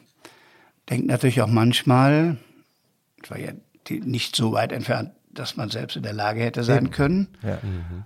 Und ich glaube, die deutsche Öffentlichkeit würde völlig anders reagieren, wenn ich exakt das Gleiche machen und sagen würde wie Olaf Scholz. Bin ich fest von überzeugt. Warum? Die SPD, ja, die SPD wäre dann Opposition, würde Stimmung machen gegen 100 Milliarden Aufrüstung. Steckt das Geld lieber in Bildung. Ich, ich könnte die Sprüche alle hersagen, die ich mhm. ja vor einem halben Jahr alle noch gehört habe. Mhm. Äh, Habeck sagt, Versorgungssicherheit geht vor Klimaschutz. Da sehe ich gerade meine Freunde aus dem Hambacher Forst äh, mhm. äh, hochgehen, wenn ich sowas sagen würde. Freunde, um das nur einmal ausgesprochen zu haben, ist eine Ironie jetzt gerade ja. gewesen. Ja? Nein, aber äh, das ist, das sind Dinge, ich, dieser Bundestagswahlkampf fliege ich ja noch gar nicht so lange her. Nee. Zurück. Ja. Ich habe mit Frau Baerbock gestritten über das 2-Prozent-Ziel. Mhm. Was ist das 2%-Ziel? Ja, 2%-Ziel der Ausgaben des Bruttoinlandsprodukts, wie bei der NATO zugesagt, für Verteidigung auszugeben. Was Donald Trump immer gefordert hat. Ja, jetzt geben wir 100 mhm. Milliarden Aufrüstungsgelder. Mhm. Also die Welt ist völlig verrückt. Die Zeit hat sich aber geändert. Und vielleicht ist es richtig, dass genau die andere Seite des politischen Spektrums jetzt diese diesen Weg Deutschlands mhm. gestalten muss. Aber ist der, kurz zwischengefragt, ist der jetzt richtig oder falsch? Sehen Sie die, nennen wir es mal weiter Zeiten, wenn wir einfach wissen, wovon wir sprechen. Ist das nachvollziehbar und richtig, 100 Milliarden oder wie viel es auch immer sein werden, in Rüstung zu investieren als deutscher Staat oder nicht? Diese sehr beschleunigte Energiewende, sind das Themen, wo Sie sagen würden, das geht schon in die richtige Richtung? Nein, man muss, also als erstes finde ich einfach für den Diskurs und die Auseinandersetzung über die Themen. Ups, ja, oh, jetzt klingelt, hier klingelt es öfter. Das Essen, kommt das Essen. Ja. Muss man, und das hat mir also ich habe ja in dem Wahlkampf, nach dem Wahlkampf gesagt, ich hätte nie gedacht, dass ich mich zum Feindbild eichne. Ja. Mhm. Aber ich bin es geworden für eine mhm. bestimmte Szene, indem man einen lächerlich gemacht hat, Positionen verzerrt hat und und und. Und bei jeder Entscheidung, die man fällt, und ich bin froh, dass Habeck das heute so ausspricht. Habeck mhm. macht genau dieses Dilemma sichtbar, ja. was man sichtbar machen muss. Egal wie man sich entscheidet, wird man schuldig. Das war ja nicht falsch, dass wir auf Gas gesetzt haben und dass das Gas auch noch preisgünstig war und aus Russland kam. Denn die Alternative ist jetzt Frackinggas aus den USA, das mit Schiffen über die Weltmeere transportiert wird, mit hohem CO2-Ausstoß, oder Kohlekraftwerke wieder in die Reserve zu nehmen, was heißt, wir werden mehr Kohle in den nächsten Jahren verbrauchen. Und der CO2-Gesichtspunkt rückt jetzt in die zweite Reihe, weil die Unabhängigkeit von Russland in die erste Reihe rückt. Mhm. Aber vorher zu sagen, wir setzen auf CO2 und Kohleausstieg und setzen für den Übergang auf Gas und dazu noch das Gas aus Russland, Pipeline betrieben, war nicht falsch. Ist es eigentlich so, manchmal? Deshalb ist es ein Dilemma, in dem man steht. Ja, und jetzt sagen die Amerikaner, wir holen uns jetzt das Öl aus Venezuela. Mhm. Bis vor wenigen Monaten war Maduro in Venezuela eine Unperson. Mhm. Jetzt ist er der große Freund, weil er Öl bringt. Ja. Und der Emir von Katar erfährt jetzt auch deutsche Aufwachung. Da gibt es auch ein tolles Habeck-Video. Ja. Wenn wir schon Leicht zerstrubbelt. Ja. Ja. ja. aber da erklärt das, aber trotzdem, diese Verbeugung von dem Emir von Katar, von einem CDU-Minister, hätte ein anderes Echo. Sie haben den Habeck öfter gelobt in letzter Zeit, ja, ist mir aufgefallen. Das, dass er es stark macht. Sie macht das gut. Er macht, er macht das Dilemma sichtbar, er erklärt es mhm. und er gibt nicht diesem Populismus nach. Mhm. Selbst in unseren Reihen sagen ja manche Außenpolitiker, sofortiges Gasembargo. Mhm. Norbert Röttgen?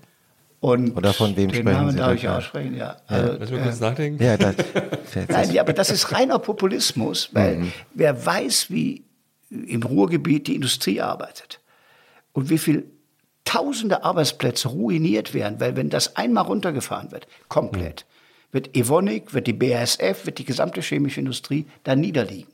Und keiner weiß, ob man das, man hat noch nie ein solches äh, Werk runtergefahren, ob man das so schnell wieder hochfahren kann. Mhm. So, deshalb, da, und da widersteht Habeck und macht eben diesen Populismus nicht mit und stellt sich offen hin und sagt, es geht nicht. Hätten Sie gern mal mit ihm zusammengearbeitet? Ja, vielleicht Schon, sich das nochmal. Ah, ja. Das Leben ist ja noch lang. Das stimmt. Stimmt, da Aha. kommen wir, ah, das, Aha, das kommen wir vielleicht auch nochmal drauf zu sprechen. Mhm. Bevor Sie ins, äh, in unser Studio, äh, unser Wohnzimmerstudio gekommen sind, Sie kommen ja direkt aus dem Bundestag heute. Gab auch eine Rede des Kanzlers. Wie haben Sie die empfunden? Er hat er gesprochen davon, dass Putin, ich google im Gedächtnis, wie Jochen sagen würde, dass es keinen Diktatfrieden geben wird. Dass der Westen sich dem nicht beugen werde. Ja. Wie sehen Sie das? Ja, es gibt so ein paar Baukästensätze, die man sagen muss. Äh, da ist ja dann die Frage, was heißt denn das? Natürlich darf es keinen Diktatfrieden geben. Der ganze mediale Streit geht über die Frage, soll man sagen, Russland darf nicht gewinnen oder soll man sagen, Russland muss verlieren? Muss die Ukraine diesen Krieg gewinnen? Ja, was soll das heißen? Was ist, man muss ja dann danach erklären, was man meint. Was ist ein Sieg der Ukraine? kein russischer Soldat mehr auf dem gesamten Territorium, Rückzug auf die Linien vom 24. Februar, wie Zelensky das gesagt hat, oder sogar Regime, Regime Change in Moskau. Was ist der Sieg? Äh, Was wäre es in Ihren Augen?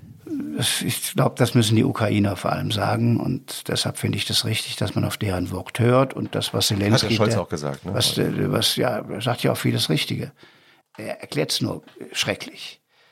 Also... Ähm, was, heißt, was meinen Sie mit schrecklich? Ja, nicht schrecklich. Äh, Oder zu wenig? Schlecht. Schlecht. Einfach schlecht. Er erklärt es gar nicht. Und er glaubt, er hat auch diesen Habitus, dass er glaubt, er muss auch nichts erklären. So, und das finde ich falsch. Ich finde die Entscheidungen richtig. Mhm.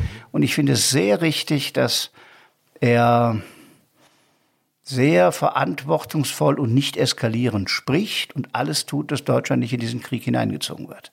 Das ist derzeit nicht der mediale Mainstream und auch nicht der politische. Trotzdem ist diese Haltung, wie ich finde, richtig. Warum? Ja, weil hier mehr auf dem Spiel steht als nur die Frage, äh, welches, welcher Teil der Ukraine wird jetzt wie besetzt. Und ich würde allerdings mehr das erklären. Also er, braucht, er bräuchte ein Stück Habeck in seiner, in seiner Politik. Und ich würde mehr mit Frankreich zusammen auch agieren. Also man hat nicht den Eindruck, dass der deutsche Kanzler in irgendeiner Form in Europa im Moment agiert, sondern er spricht und reagiert. Aber er ist nicht einer, der, wie das Angela Merkel lange Zeit gemacht hat, auch Europa zusammenhält und Europa eine Richtung gibt. Sie kennen ja Emmanuel Macron ganz gut. Ja. Also ich würde mit ihm mehr machen, mhm. wenn ich Olaf Scholz wäre. Was würden Sie mit ihm machen? Ja, einfach es regelmäßig abstimmen. Man hätte zusammen auch nach Moskau gehen können vor dem Krieg. Man könnte zusammen nach Kiew gehen. Man könnte gemeinsame Initiativen vorschlagen.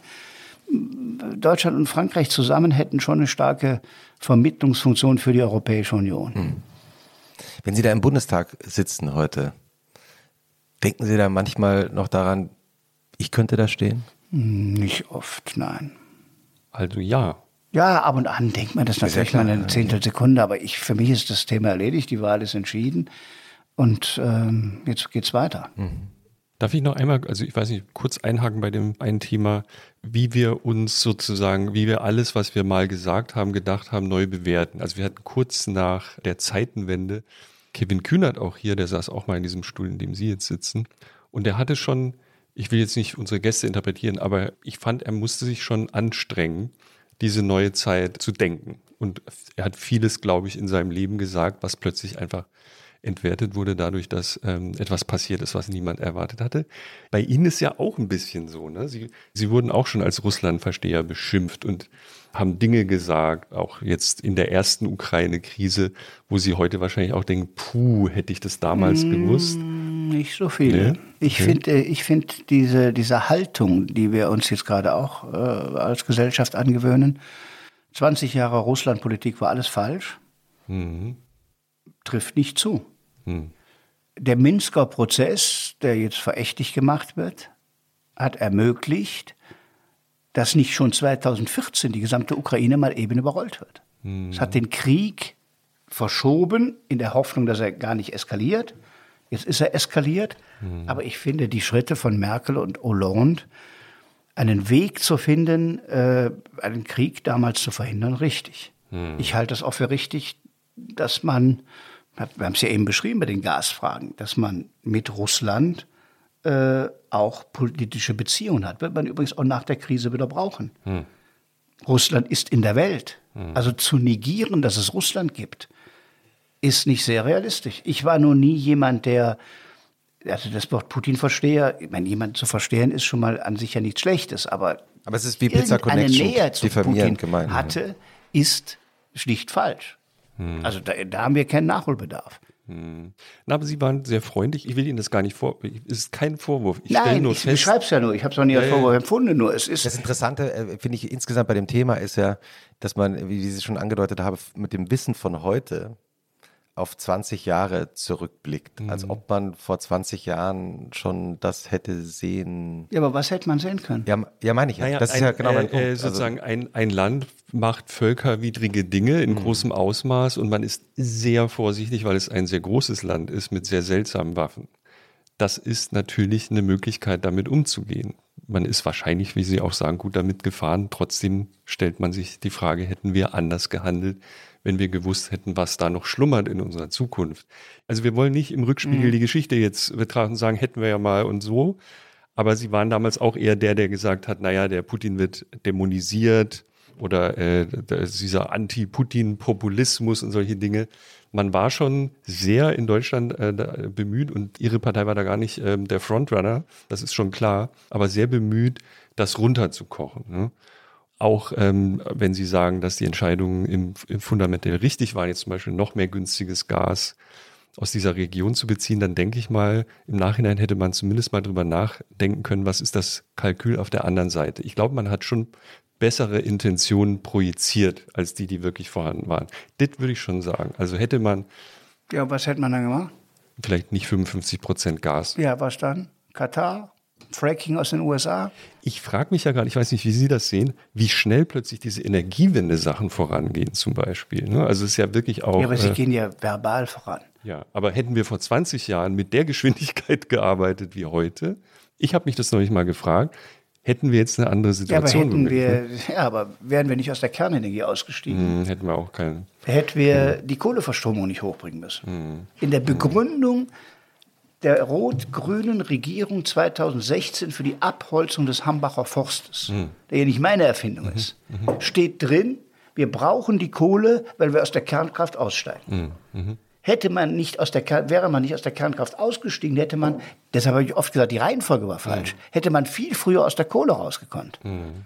Mhm. Und weil wir dann irgendwann beides machten, keine Kohle und keine Kernkraft, waren wir auf Gas angewiesen mhm. als Übergangstechnologie. Mhm. Und da lag Russland vor der Tür. Mhm. Billig, mhm. günstig und Pipeline betrieben. Mhm. Mhm. So, das, da muss man gar keine Liebe zu Putin für entwickeln, um einfach ökonomische Grundprozesse. Eigentlich eine verhängnisvolle Logik, die niemand, also die bestimmt viele durchschaut haben, aber niemand hat sich, glaube ich, getraut, das so zu Ende zu. Ja, aber das, was jetzt das, die, die große Chance der Zeitenwende ist, dass man einfach, und das ist das, was ich eben bei Habeck sagte, sieht, egal wie man sich entscheidet, macht man sich schuldig. Ja.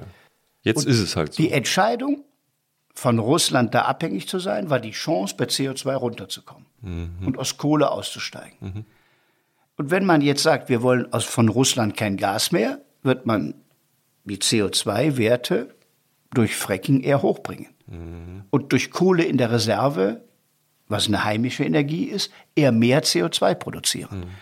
Und aber es gab ja auch so, also Entwicklungen wie zum Beispiel, es gibt jetzt dieses Osterpaket, ja, also ein Schlüsselwort für, wir investieren jetzt wieder massiv in Windkraft und ähm, Photovoltaik wird hochgefahren, solche Dinge. Und wohnen in einem Land, in dem das jahrelang eher plötzlich rückläufig war, aus Gründen, die heute einem keiner mehr so, also man kann das schon nachvollziehen, warum das passiert ist, aber eigentlich ist es verrückt. Und das finde ich schon eine interessante Entwicklung. Man hat auch Jahr, viele Jahre damit verbracht, in eine falsche Richtung zu rennen, offensichtlich im Nachhinein. Ne? Ja, ja, klar. Aber das ist relativ einfach zu erklären, warum das so ist. 2017 sind die Ausschreibungsbedingungen so verschlechtert worden, ja, ja. dass die Windkraft runterging. Ja, Übrigens genau. in ganz Deutschland. Auch das war eine Legende. Wer hat die nochmal verschlechtert? Also, ich weiß auch nicht, wer das war. Das ist einfach so passiert. Sehr witzig. das hat man gemacht, weil die Kosten des EEG völlig aus dem Ruder liefen und der hm. damalige Wirtschaftsminister Altmaier dann gesagt hat, wir machen einen Deckel und das führte zum Einbruch. Ich kenne Leute, die sagen, der Altmaier, der hat es im Grunde so sterben lassen. Ja, der hat es so sabotiert, ist ein Wort, das ich gehört ja, habe. Und zwar nicht von falsch. grünen Aktivisten, sondern auch von so Profis. Nein, er hat das nicht sabotiert. Das, hm. Er war sicher auch ein Wirtschaftsminister, dem das Ökologische wichtig war. Er war ja vorher auch Umweltminister. Aber es war einfach schlecht gemacht. Es war hm. dilettantisch gemacht. Mhm. So, also aber der, ja die, die Windkraft ist in ganz Deutschland eingebaut. In Nordrhein-Westfalen ist sie nur am meisten gestiegen und man hat trotzdem eine Legende geschafft. Bitte, ist so. Ist so. Platz 1 im Ausbau. Hm. Jetzt erneut. Okay. Welche, welche Legende? Ich, ich, Schlechtestes Baden-Württemberg, grüner Ministerpräsident. Hm. Also ja. es ist, äh, man hat es trotzdem geschafft, so zu tun, als sei äh, ich das Hauptproblem für den Ausbau der Wind. Hm. Im, Wahl, im, Im Wahlkampf ist man ja alles. Hm. So, ich war das Feindbild dabei, die Zahlen sagen das Gegenteil. Das ist interessant, weil Sie, weil Sie das. Deshalb ist auch jetzt Schwarz-Grün in Nordrhein-Westfalen gar nicht so schwer. Mhm. Aber, ja, wie, wie, wie meinen Sie das? Naja, weil es keine so großen, unüberwindbaren Dissense gibt, weil das ja alles schon stattfindet. Kohleausstieg ist beschlossen. Im Grunde genommen, weil wir ja auch schon über die Pizza Connection gesprochen haben, im Grunde genommen sind Sie ja schwarz-grün. Ja, aber das ist im Wahlkampf so nicht Er hat das darüber gekommen. Er Aber Sie haben es mit erfunden. Ja, ich war trotzdem die Gegenfigur. Aber das meine ich ja, das ist auch eigentlich. Im Inneren ja, da haben Oder? Sie recht. Ja, ja, ja. Das ist eine Nachricht. Also im Ja. Inneren sind sie schwarz-grün. Ich habe, ich sag's mal so, ich habe viele Freunde wirklich bei den Grünen, auch persönliche, und teile viele der Themen. Ich habe trotzdem gerade in Nordrhein-Westfalen sehr gern mit der FDP regiert und bedauere das zutiefst, denn die Minister, die die hatten, Pinkwart beispielsweise, Stamp, waren in vielen Fragen, also wir haben das sehr, sehr gut zusammen gemacht. Sie haben den Lindner gar nicht erwähnt gerade. Ja, der war ja nicht in Nordrhein-Westfalen. Ja, ja, ja. Mit dem bin ich Ja. übrigens auch befreundet, aber es ist, Also In vielem liegt uns die FDP näher, aber die großen Themen, die jetzt anstehen, werden auch mit Schwarz-Grün funktionieren. Wir nehmen auf am 19. Mai, wie Kenner schon festgestellt haben, aufgrund des Kontextes, in dem wir uns bewegen, am 19. Mai. Und letzten Sonntag war was. Erzählen Sie mal über letzten Sonntag.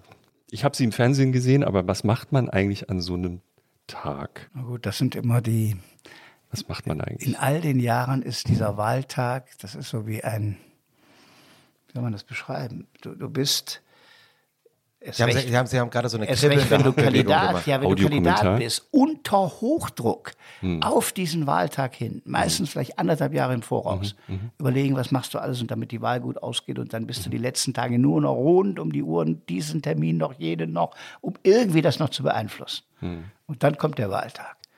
Und dann ist Ruhe. Ist gar nichts. Kein Termin, kein nichts. Man Wie- wartet auf das Votum der Wähler. Äh, Wenn Sie mal von Ihren Wahltagen, Wahltagen äh, äh, erzählen, wie war das? Wie ist das dann? Wann ma- macht, schl- schläft man dann gut oder, oder ja, wacht man man, schläft, aber der, man muss dann ja stundenlang totschlagen bis zu dem. Was macht man denn da? Nichts. Aber was heißt nichts? Ja, also Sie sitzen ja nicht am. Küchentisch. Ja, eben. Also das heißt, Sie, Sie wachen auf. Nichts gibt's gar nicht. Na, ich habe also in meinem Wahltag 2017, äh, äh, 2017 ähm, NRW. kam, es gibt eine Aktion der katholischen Kirche für Ost- und Mitteleuropa, Renovabis heißt die. Die da so die Freiheitsbewegung ein bisschen unterstützt und ähnliches und äh, Leben wieder entstehen lässt. Und die hatten ihren, ihren Festakt in Köln.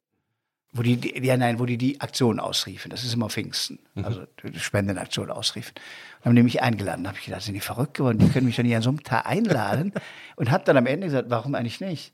Du weißt ja nichts, was du sonst machst. Ist ja eh nichts los. Und dann bin Also ich man dahin. macht da wirklich, man hat nichts vor. Nein, man hat nichts vor. Da bin ich nachmittags zu meinem Bruder, der lebte auch in Köln. Und dann haben wir da gewartet, haben Kaffee getrunken. Aber sitzt man da nicht zusammen und macht schon mal eine Strategie, je nachdem, wie es. weißt ja, du musst ja dann die ersten Daten haben. Ja. Wann kriegt man die denn als Politiker? 16 Uhr, sogenannten Exit Polls, wo dann nach, der, nach dem Wahllokal gefragt wird, wie haben die Leute abgestimmt. Damit kann man eine Tendenz erkennen. Und jetzt bei der Bundestagswahl war das ähnlich. Ich war in Aachen, bin dann mit meiner Frau nach Berlin geflogen. Und bis 16 Uhr ist dann gar nichts. Ab so, und das ist das Besondere dann. Vorher ihre Hektik, Ja. ein Tag mit gar nichts. Ja. Und dann wieder ab 18 Wahnsinn. Uhr absoluter Wahnsinn. Und dann sogar danach, wenn man gewonnen hat, Koalitionsverhandlungen und alles, was dazugehört. Aber es gibt ein paar Das Stunden einer, eine, eines schwarzen Lochs. Ja. Und wie war das aber dieses, also Sie waren ja jetzt nicht mehr äh, aktiv. Wie, wie hat sich das angefühlt? Was haben Sie den letzten Sonntag gemacht? Ähnlich. Also der Tag war genauso, man wartete und ich bin Ja. dann irgendwann nach Düsseldorf gefahren und wir haben dann zusammen ähm, gefeiert. Ja. Aber ich war nicht mehr der, der bangen musste, weil es um einen persönlich ging. Es gab ja. auch mal einen Wahlsonntag, da wurde im Hause Laschet das Rauchverbot aufgehoben. Habe ich gelesen. Ja, weil das Ergebnis, glaube ich, der CDU, es war ein, ein, ein Wahltag, ich gerade in meinem Gedächtnis. Es gibt kein Rauchverbot im Hause Laschet. Achso, gab es nie. Nee. Das ist eine, das ist, dann können wir das einmal Rauchen Sie noch Zigarillos? Zigarillos, Weil wir, ja. man darf hier Ich rauchen. weiß, auch. dass man rauchen, aber ist Wir essen ja jetzt Ach, erstmal. stimmt. Ich, äh, guter, guter Punkt. Ich, ich hole mal ein bisschen äh, Essen, sind schon da. Ähm, wir haben ja äh, vorhin schon kurz über Aachen gesprochen. Was ist eigentlich für alle Menschen, die Aachen nicht so gut kennen, das Großartige an Aachen? Also als erstes ist es natürlich eine sehr alte Stadt, eine historische Stadt. Aachener Dom äh, war das erste deutsche Weltkulturerbe, das man überhaupt definiert hat, weil er ist aus dem Jahr 800 und hat in all den Jahrhunderten, 1200 Jahre lang, alle unterschiedlichen Bauarten Europas quasi in einem Gebäude integriert. Mhm. Das ist das Prägende in der Stadt, dass man dieses geschichtliche Gefühl hat, dass es immer eine europäische Stadt war, die dann nie national orientiert war. Alle Könige, die man in Aachen ja über 600 Jahre gekrönt hat, waren immer europäische Herrscher, nie Deutsche. Und wenn Sie in Aachen sind, wenn Sie am Marktplatz stehen, ist es bis zur niederländischen Grenze vier Kilometer und bis zur belgischen zehn. Mhm. Und Sie leben quasi in oh, äh, den beiden Ländern. Sie fahren abends zum Essen, wenn Sie eher auf französische Küche haben, Lust haben, Richtung Belgien. Oder Sie fahren nach Maastricht, das ist 25 Kilometer entfernt. Und das ist Stadt, für eine Stadt, tollen Restaurant. das ist für eine Stadt wie Berlin ja gar nichts, 25 Kilometer äh, ja. sich zu bewegen. Insofern äh, ist es eine sehr europäische Stadt, eine sehr historische Stadt und dann natürlich sehr von Studierenden geprägt, weil die RWTH eine der großen Exzellenzuniversitäten ist, wo Studenten aus der ganzen Welt auch das Stadtbild prägen. Mhm. Und wie sind denn die Aachener so? Weltoffen, europäisch, rheinisch. Was heißt das? Ja, lebensfroh. Mhm. Nahbar. Mhm. Also Hamburg ist ja eher distanziert mhm. und das ist in Aachen anders. Mhm. Wir müssen einmal für Wikipedia sozusagen einmal für alle Mal klären ähm, die Geschichte mit Karl dem Großen. Ja, gibt nichts zu klären. Ihr Bruder hat einen Stammbau. Hat aus Gag mal, ja. weil jeder Aachener ja können Sie bei Il Digo von Kürti nachlesen, ja. behauptet, von Karl dem Großen abzustimmen. Jeder ja. hat das, mein Bruder, was eigentlich logisch ist, es stimmt im Zweifel ja auch, weil alle, die in den Jahrhunderten überlebt haben, irgendwie, irgendwie. davon abstimmen. Und mein Bruder hat aus reinem Gag, der hat so ein bisschen Ahnenforschung gemacht, aber eher für unsere Familie, hat das irgendwann versucht mal herzustellen, diese Kette. Ja. Und die hat er auch vollendet. Es gibt eine solche Kette jetzt nicht Vater, Vater, Vater, sondern mit tausenden Verzweigungen, ja. wie das wahrscheinlich jeder Mensch aufbringen könnte. Daraus ist abgeleitet worden, dieser Irre glaubt, er stammt von Karl dem Großen ab, was natürlich absoluter Unsinn war. Klar. Sie haben so eine, so eine Statue im, im, im Büro gehabt. Ja, das ist ein besonderes Kunstwerk. Zur ja. 1200-Jahrfeier der Stadt standen 4000 dieser Statuen von einem Künstler, der die gemacht hat, äh, auf dem Platz zwischen Dom und Rathaus. Und davon hat mir mal jemand eine geschenkt. Ja, sehr schön. Haben wir im Zeitmagazin auch fotografiert. Mal. Ähm, Jochen, du hast das Essen gebracht. Es gibt Italienisch, äh, weil wir, glaube ich, du äh, hast recherchieren äh, lassen. Sie mögen italienisches Essen. Ja. Wir haben auch gehört, Sie mögen Pasta, aber Pasta kriegen Sie nicht geliefert in Berlin, was eigentlich ein gutes Zeichen ist, ist und Recht, sehr so, für die Berliner ja. Esskultur. Wir nehmen uns jetzt hier mal Antipasti. Was gibt es denn so, Jochen? Äh, äh, du, ich weiß es nicht. Carpaccio. So genau. Also was genau, könnten Sie mal sagen, was wir. Grün, ich sehe hier grünen Spargel und Orange. Carpaccio, grüner Spargel. Also gecatert hat Bocca di Bacco. Das oh. kennt man, wenn man so im Berliner Kreis unterwegs ist. Die Zeit hat es ja. ja. Also, wir sparen uns das vom Mund ab, dass wir die sie Kapazitäten. Um es gibt Fisch, Fleisch. Jetzt ist schicker, ne? so ein bisschen schickerer Sehr Italiener schick. in Berlin. Ja. Wir werden gleich rezensieren. Äh, ich glaube, wir haben ein bisschen Wein. Wir haben auch Italien sehr leichtes italienisches Bier. Ähm, ich glaube, da werde ich bei allem passen. Wir sind mitten ja, im Tag. Ja, und Burrata, ich glaube, äh, ja. mit Tomaten. Aber es gibt natürlich auch stilles Wasser. Aus, ja. Das bin auch richtig. Hm. Mhm, mh, mh. Und äh, dieses Rheinische, von dem Sie gerade da äh, schon gesprochen haben, ist es eigentlich ähm, ein Nachteil oder ein Vorteil, wenn man dann sozusagen deutschlandweit Politik macht? Warum? Ja, ist mein Eindruck.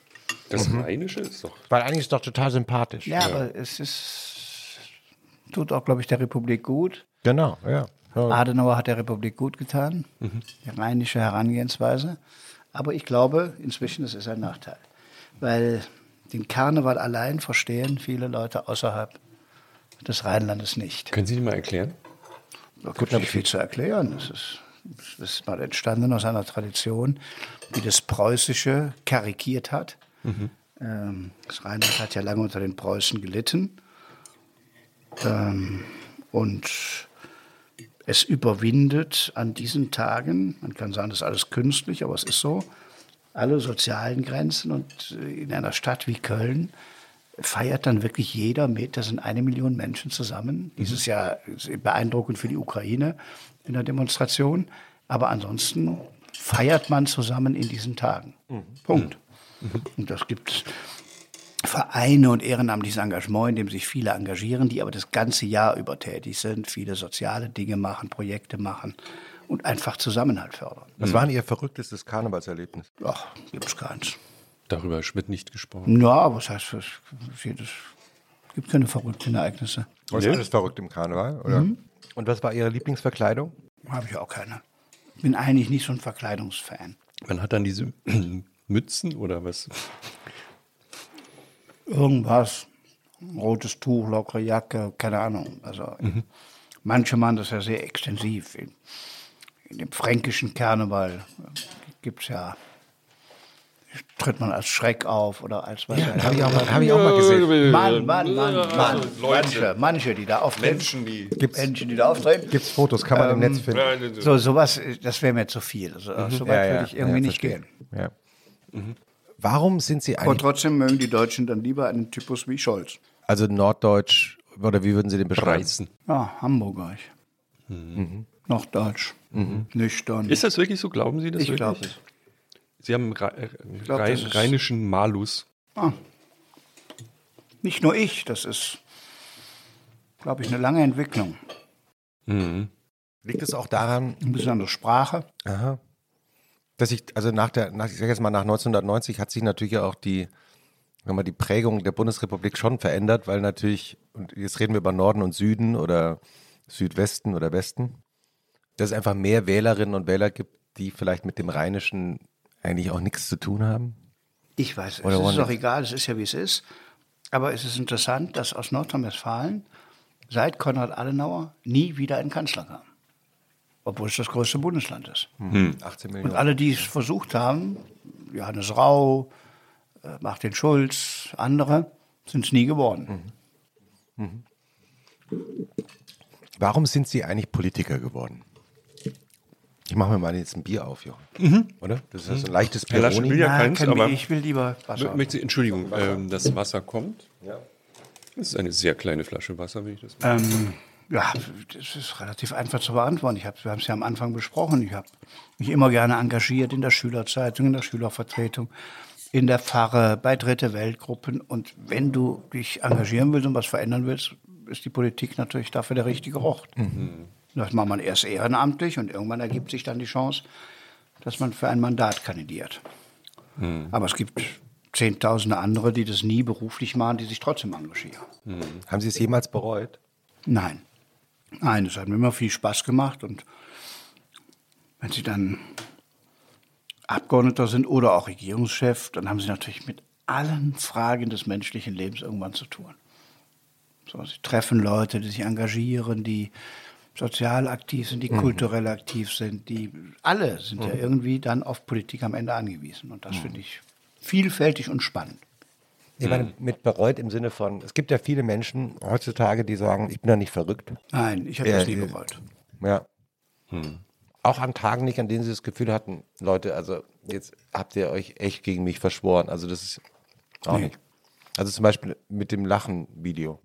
Wo sich am Nachhinein rausgestellt, ich weiß gar nicht genau, die, die Geschichte. Also völlig egal warum, es war ein misslungenes Bild und es hat den Wahlkampf extrem gestört. Das hat ein Bild von mir erzeugt, was ich nicht bin, aber das, es hilft doch nichts darüber zu jammern. Das sind ein paar Zehntelsekunden, wo ein solcher Schnappschuss gemacht wird und der hat dann in einem Negativ-Campaigning diese Kampagne beeinflusst. Und das ist ja das, also ich, wenn man sich dann mal mit der Berichterstattung über sie ein bisschen intensiver beschäftigt, im Rückblick, man stellt schon fest, äh, es gibt tatsächlich bösen Willen Situationen misszuinterpretieren. Ne? Das war ja fast schon so ein, so ein Topos. Also eben, alle erinnern sich, ähm, sie wurden beim, beim Lachen gezeigt, äh, obwohl sie gar nicht der Rede folgen konnten, irgendwo im Hintergrund. Es wurde ihnen vorgeworfen, dass sie nasse Haare haben auf dem Foto. Ja, da stehe ich neben Olaf Scholz, wir haben beide, sind halt beide keine nass, weil es regnet. So. Und man sieht es, also man sieht dann immer einen Ausschnitt und natürlich muss man einen Ausschnitt wählen. aber es, es wurde ihnen permanent, wurden ihnen irgendwelche Bild, also ehrlich gesagt, Ich habe in einer Fußgängerzone ein Eis gegessen. Ich verstehe bis heute nicht, was das Problem ist, ein Eis zu essen. Oder sie, ich bin, ich bin Journalist. Aber bis heute, vor ein paar Tagen kam noch mal jemand und bringt das Bild von dem Eis. Ja. Ja, oder diese, also es, mir fallen viele dieser Szenen ein, wo, wo es dann plötzlich, äh, wo es Gegrummel gab, sie haben ähm, ähm, mit einem Menschen geredet, es hat geregnet, jemand hält ihnen einen Schirm drüber, der andere Mensch hat auch einen Schirm, den man ihm drüber hält, sieht nur keiner auf dem Bild. Problem. Und da muss ich sagen, das war auffallend, fand ich. Und jetzt als Profi, ich habe mich jedes Mal gefragt, was, was ist denn das? Was läuft da, was läuft da schief? Und äh, vielleicht ist es auch eine Selbstkritik, weil es ist ja immer auch eine Frage. Oder sie stehen vor einem Schutthaufen. Ja, es ist eines der schlimmsten Ereignisse der Region aller Zeiten passiert. Ähm, es gibt riesige Schuttberge, Trümmer und der Politiker stellt sich davor und sagt, hier, guck mal die Trümmer. Also bei der Flut, ne? Bei der Flut ist ein Problem. So, ich würde in jedem dieser Fälle, vielleicht fallen uns noch mehr ein, sagen, naja, also das, das war jetzt eine seltsame Interpretation und auch eine böswillige Interpretation. Ne?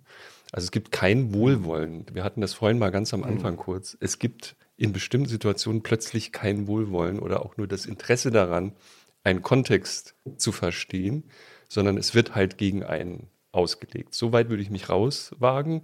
Da haben sie, da haben sie echt Pech gehabt oder irgendwer. Es, es gab eine ganze Menge Leute offensichtlich, die ihnen Böses wollten oder ich kann das gar nicht so genau verstehen.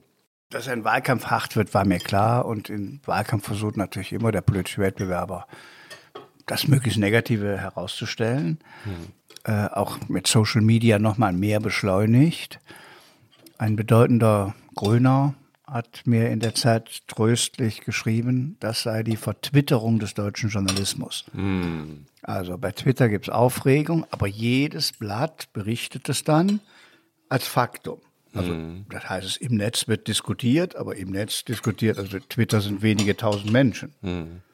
Es wird aber dadurch zum, zum äh, generellen Phänomen. So, und wenn das dann noch versehen ist, äh, im Wahlkampf mit einer Kampagne, die logisch ist, jeder versucht ja, wir haben das wenig versucht, muss ich ehrlich sagen, Negativ-Campaigning der anderen. Warum aber, eigentlich nicht? Also, Ja. oder warum eigentlich? Weil ich eigentlich gedacht habe, dass wir einen fairen Wahlkampf hinkriegen und ich dachte, der Hauptgegner ist Frau Baerbock. Äh, so war ja die Erwartung. Und man da auch sich sachlich auseinandersetzen kann und nicht eine negativ darstellen kann. Ich habe die ganzen Dinge da mit ihrer mit ihrem Buch und dem Plakat, das habe ich überhaupt nicht genutzt. Das war bei mir gar kein Thema. Vielleicht auch, weil sie dachten, am Ende könnten sie ja vielleicht auch mit ihr koalieren. Nein, weil ich das einfach banal fand, auch bei ihr. Und das war nicht allzu geschickt, jetzt das Buch so knapp vor der Wahl zu schreiben und dann das da drin zu haben. Aber das ändert ja nichts an ihrer Position und an ihrer Qualität, wie man heute sieht, weil sie eine sehr gute Außenministerin ist. Ja. Es gab auch eine, ähm, ich erinnere mich an eine Kampagne oder ein, ein, ein wie heißt das, Videokampagne der, der SPD, wogegen sie, die, das die berühmte Kampagne, die sofort wieder verschwunden äh, war mit den, ähm, wie heißen die russischen Puppen nochmal? Matroschkas, Entschuldigung. Wo sozusagen ihr, ihr Umfeld äh, analysiert wurde. Herr Liminski ist gegen äh, und so weiter. Ne? Also äh, gegen Sex vor der Ehe und äh, und da, hat- das fand ich interessant, weil sozusagen Herr Scholz relativ schnell gesagt hat, nee, das werden wir nicht verwenden. In, es gibt so einen Nachdem Wert, natürlich schon so veröffentlicht Wert, war. ja, ja, naja. Also, ja. äh, Ja, so schnell hat er das nicht gesagt. Es gibt Ja. das, das, äh, die, die, äh, das Porträt von Stefan Lambi über ihn, ja. wo er minutenlang herumdruckst, aber das vorher gewusst hat. ja, ja, Aber es war, ich meine, da war alles drin, Maßen und dieses ja, und jenes. ja, ja. Aber es ist so, Gut, pass auf, ich nehme es hin, es ist so. Das ist gut, äh, das will ich nicht vergleichen. Das eine ist ja sozusagen eine politische Kampagne, aber auch Das da. andere sind die Bilder und äh, mit dem Lachen, das verstehe ich, das ist nun auch wirklich, das hätte nicht passieren dürfen, das ist so. Beim Rest verstehe ich es nicht. Warum man kein Eis essen darf, verstehe ich nicht. Wenn einem ein Eishändler ein Eis gibt, schmeißt man es nicht weg, sondern isst es. Und das Bild vor dem Schutthaufen, das war damals für die Menschen in Schleiden das allergrößte Problem, diese Unmengen an Müll wegzuschaffen. Und ich war Tage nur damit beschäftigt, äh, zu organisieren, dass der Müll wegkommt. So, insofern war das der Ort, an dem man das zeigen konnte, welche Menge Müll es gibt. Aber solche Bilder sind natürlich nie schön. Und wenn Flut ist, also das war in Stolberg der Termin, wo ich neben Olaf Scholz stehe, wir beide nass sind und ich habe die Brille ausgezogen, weil die natürlich völlig nass war. Das sind keine schönen Bilder. Mhm. Flutkatastrophe ist aber auch nichts Schönes. Mhm. Das kann man nicht schön inszenieren. Das ist einfach schrecklich. Wie geht, wie geht man eigentlich, wenn man mitbekommt, oder als Sie mitbekommen haben, aha, jetzt wird wieder so ein Bild gegen mich verwendet, gegen das ich eigentlich nichts jetzt mal tun kann. Wie geht man eigentlich da abends ins Bett? Ach, Sie verdrängen das. Hm. Wie verdrängen Sie das? An was anderes denken. Das hilft ja nichts, du kriegst ja nicht aus der Welt. Mhm. Du kriegst ja bis heute nicht aus der Welt. Mhm. Es ist einfach da. Mhm.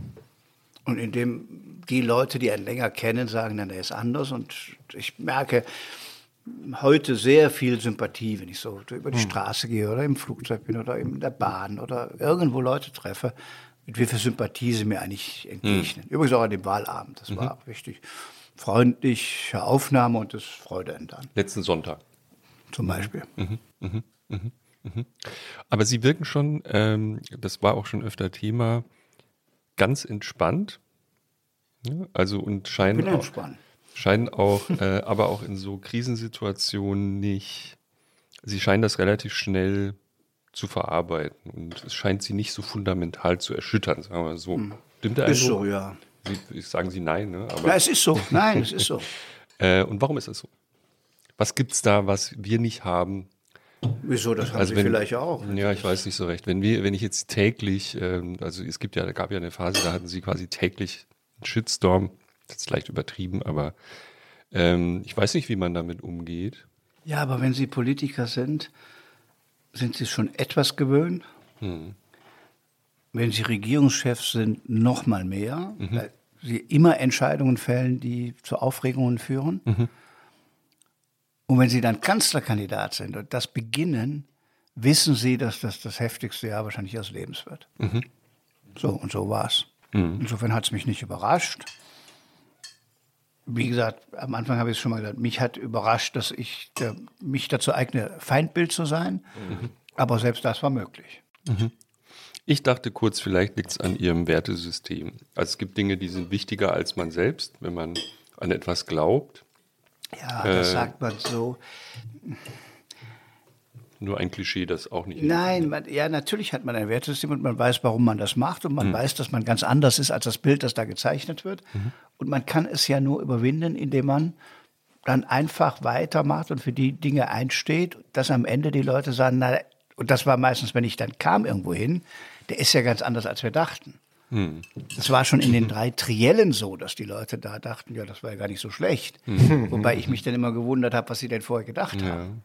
Hm. Und wenn das Einzige, was das Problem ist ja, wenn Sie Kanzlerkandidat sind, kennen Sie nicht mit einem Schlag 80 Millionen Deutsche. Die Nordrhein-Westfalen vielleicht mehr, weil sie der Ministerpräsident waren, aber es gibt vielleicht Menschen, die zum allerersten Mal sie überhaupt sehen und wahrnehmen. Hm. Die wissen nicht, was sie 20 Jahre lang gemacht haben. Hm. Die wissen nichts von dem Integrationsminister und von diesem und von Pizza Connection und was auch immer das Leben geprägt hat. Sie sehen sie nur einmal. Und sie denken erst darüber nach, wer könnte denn Kanzlerkandidat werden, wenn Angela Merkel so quasi als Kanzlerin gedanklich so langsam verschwindet. Mhm. Und die Zeit begann im Juli und im August. Mhm. Und in diese Zeit kommt das Bild. Mhm. Mhm. Und damit war mhm. das Klischee bestätigt, ja, das ist dieser Mensch, der nimmt es hier alles nicht ernst, das ist dieser Rheinländer, jetzt lacht er auch noch, so fertig. Mhm. Ich habe ja mit Leuten telefoniert, die mit Ihnen zusammengearbeitet haben, die keine Politiker sind. Also das, das finde ich gar nicht so interessant. Oder Sie lange begleitet haben oder Sie ein bisschen in anderen Situationen erlebt haben als jetzt wir, die wir Sie hauptsächlich aus Medienzusammenhängen kennen. Und eine Sache fand ich interessant, also aus Ihrer NRW-Zeit, äh, jemand, der, glaube ich, eng mit ihnen gearbeitet hat, meinte, ich weiß gar nicht, ob der weiß, dass der damals bei uns Prince Charming hieß. Wus wussten Sie, dass Sie Prince Charming sind? Nein. Fand ich irgendwie interessant, weil das sozusagen, also Sie schon ein, ein freundliches Bild in der Öffentlichkeit ergeben, aber man das mit, äh, das war damals, als Sie sozusagen das Ministerium in NRW das erste übernommen hatten. Da kam dieser Mann, der plötzlich einen ganz anderen Sound hatte und äh, ganz unfassbar freundlich zu allen war. Das hatten wir noch nie erlebt. Das waren so, so, so Dinge, die, die man mhm. über sie hören kann. Das ist erstaunlich. Ne? Und, und Sie sagen ja, es gibt diese, es, es gab offensichtlich eine Diskrepanz. Ich habe mich immer gewundert, wie kann ich überhaupt ein Feindbild sein, und die, meine minimalen Umfeldrecherchen würden zumindest bestellen. Es sind auch keine Leute, die ihnen irgendwie jetzt freundliche Worte äh, winden wollen, wollen auch nicht erwähnt werden. Aber ich fand das interessant. Es gibt vielleicht so einen heimlichen Laschet, der äh, sehr verlässlich, lustig, freundlich ist und ein, ein vielleicht minimal anderes Bild in der Öffentlichkeit. Naja, in der Öffentlichkeit vielleicht seit der Bundestagswahl. Hm. In Nordrhein-Westfalen war das Bild immer so, eher wie Sie es gerade beschreiben. Hm. Mhm. Und die Leute, denen man begegnet sowieso. Wo ich eine hohe Zustimmung bis heute habe, ist in der, in, der, in Zuwandererkreisen mhm. und Gemeinden. Mhm. Bei Türken und bei vielen anderen ja. ist, die haben ein Gespür für die Wertschätzung, die man ihnen da entgegengebracht das hat. Das war auch mal ein Schimpfwort gegen Sie, ne? Also auch ja, ja. vielfach geschrieben, äh, Türken, Armin. Das war das äh, Schimpfwort derer, Schimpfwort. denen die Integrationspolitik nicht passte. Heute machen sie ja alle, aber damals war das schon noch was Ungewöhnliches. Ist nämlich doch hier. Von ja, ja es ist in Ordnung. Wir hätten es nicht disclosed, wenn Sie es nicht selbst erwähnt hätten. Ja, einen Schluck. Wir machen noch eine zweite. Ähm, Zum und Ah, warte mal, warte mal, warte mal. Ja, dieses, dieses frühere Schimpfwort wurde dann eher zum freundlichen Wort. Prost. Also fürs Protokoll, weil es wird alles geblockt, was wir hier essen und trinken. Peroni Nastro Azzurro. Mein Lieblingsbier aus Italien. Kennst du das? Ich ja. kenne es gar nicht. Ja, ein sehr leichtes. Bekanntes italienisches Bier. Es tut mir leid, ich bin nicht so ja, italienischen Bier. Hm, okay. Wann war hm. Ihnen eigentlich klar, die, die Wahl ist verloren? Auch das ist ja eine große Diskussion, die seit dem letzten Sonntag wieder aufkommt. Kann der zweite Erster werden? Genau. Mhm. Mhm.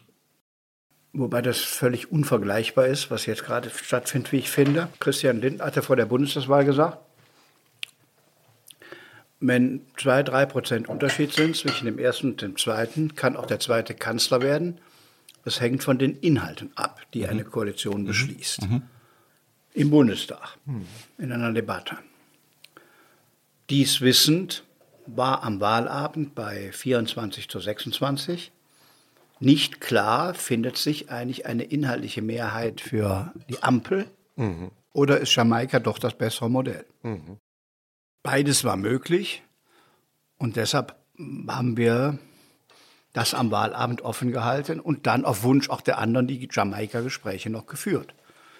Wenn das alles so absurd gewesen wäre, hätte man ja gar nicht mit uns reden müssen.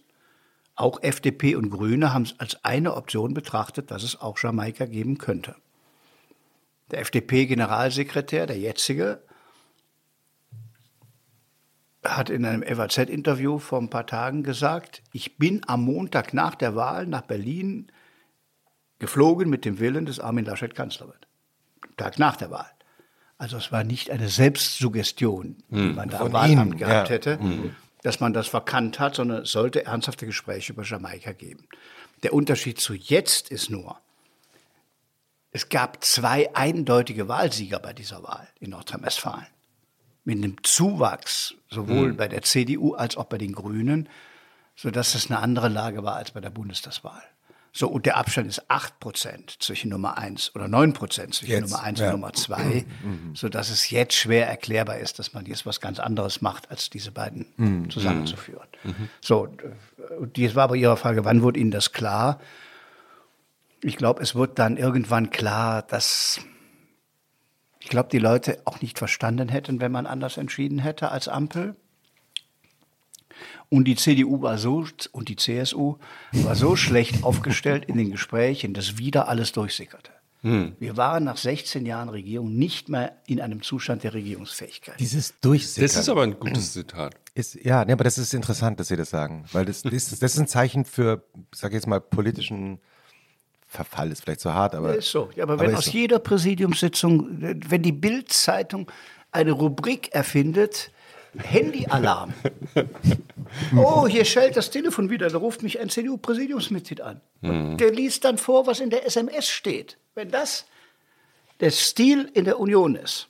Mhm. Und das war in jeder Präsidiumssitzung während der Wahlzeit und das war danach, nach den Jamaika-Verhandlungen auch noch so.